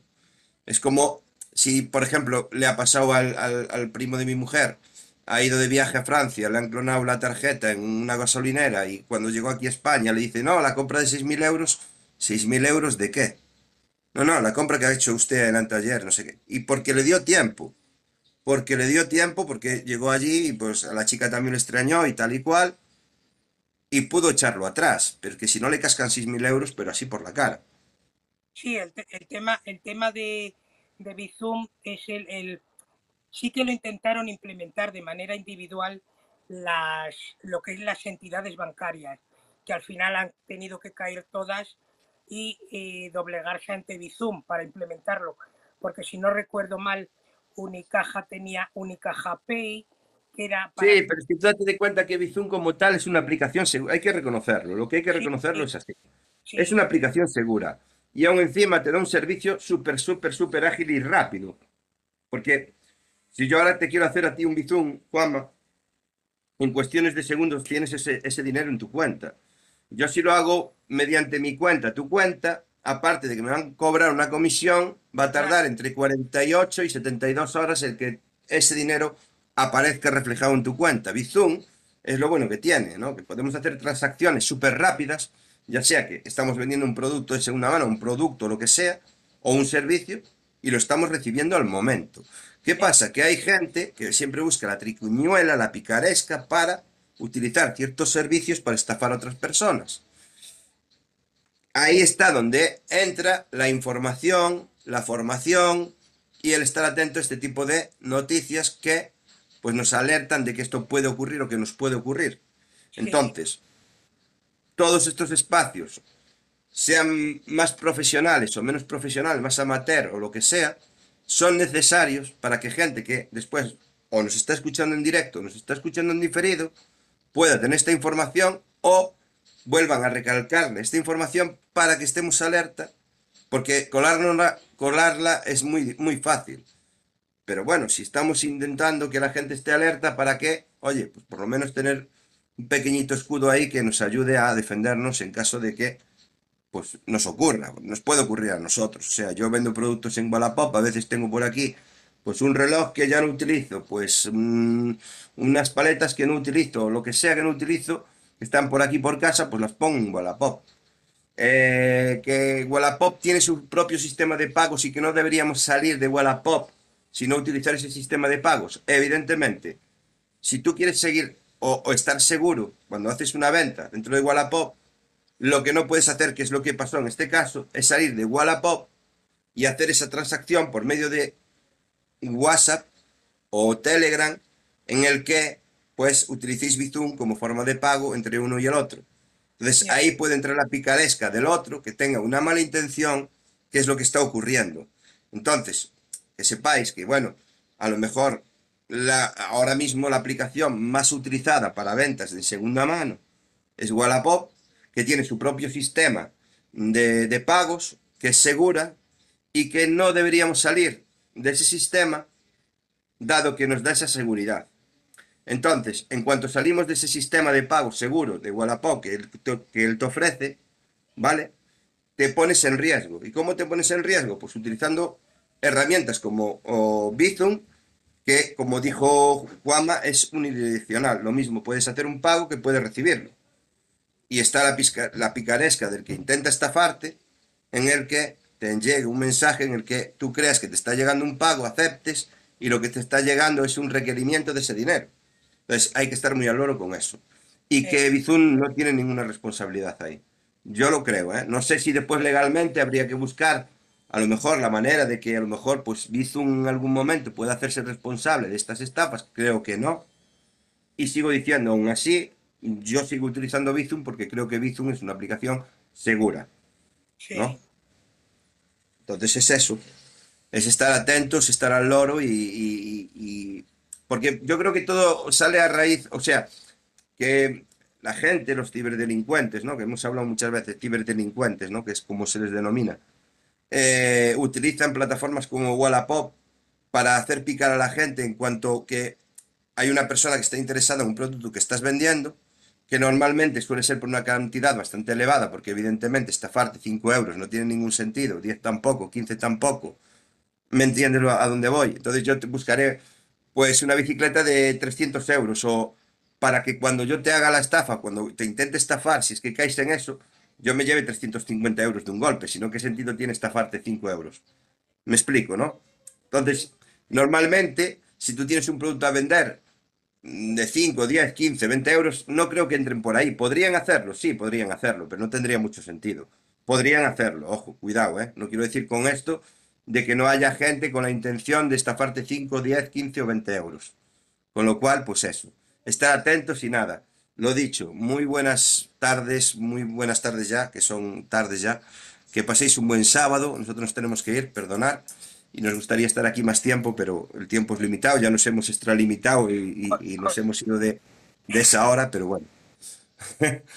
y eso. Y, muchas gracias de verdad, que ha sido como siempre un, un, placer compartir el sábado con todos vosotros que habéis estado ahí abajo aportando y demás, y contigo Manuel, que sabes que es un, un placer y el sábado que viene pues retomaremos el tema de la Super. Esperemos que, que, el sábado que venga ya, ya esté un poco mejor, a ver, a ver, a ver qué me toca. Porque entre unas cosas y otras no salgo del, del, agujero, chicos. Ahora con el COVID ya estoy a punto de salir del COVID, espero que no, que no venga nada más. Déjalo estar. Y nada, pasarlo bien, pasarlo a tope el fin de semana, ¿eh? Y disfrutar. Y no rompáis nada que todo se sabe después. Un, placer de verdad a todos, un abrazo muy fuerte y de verdad muchísimas gracias. Venga, saludos, saludos y abrazos. Venga. Hasta luego. Venga.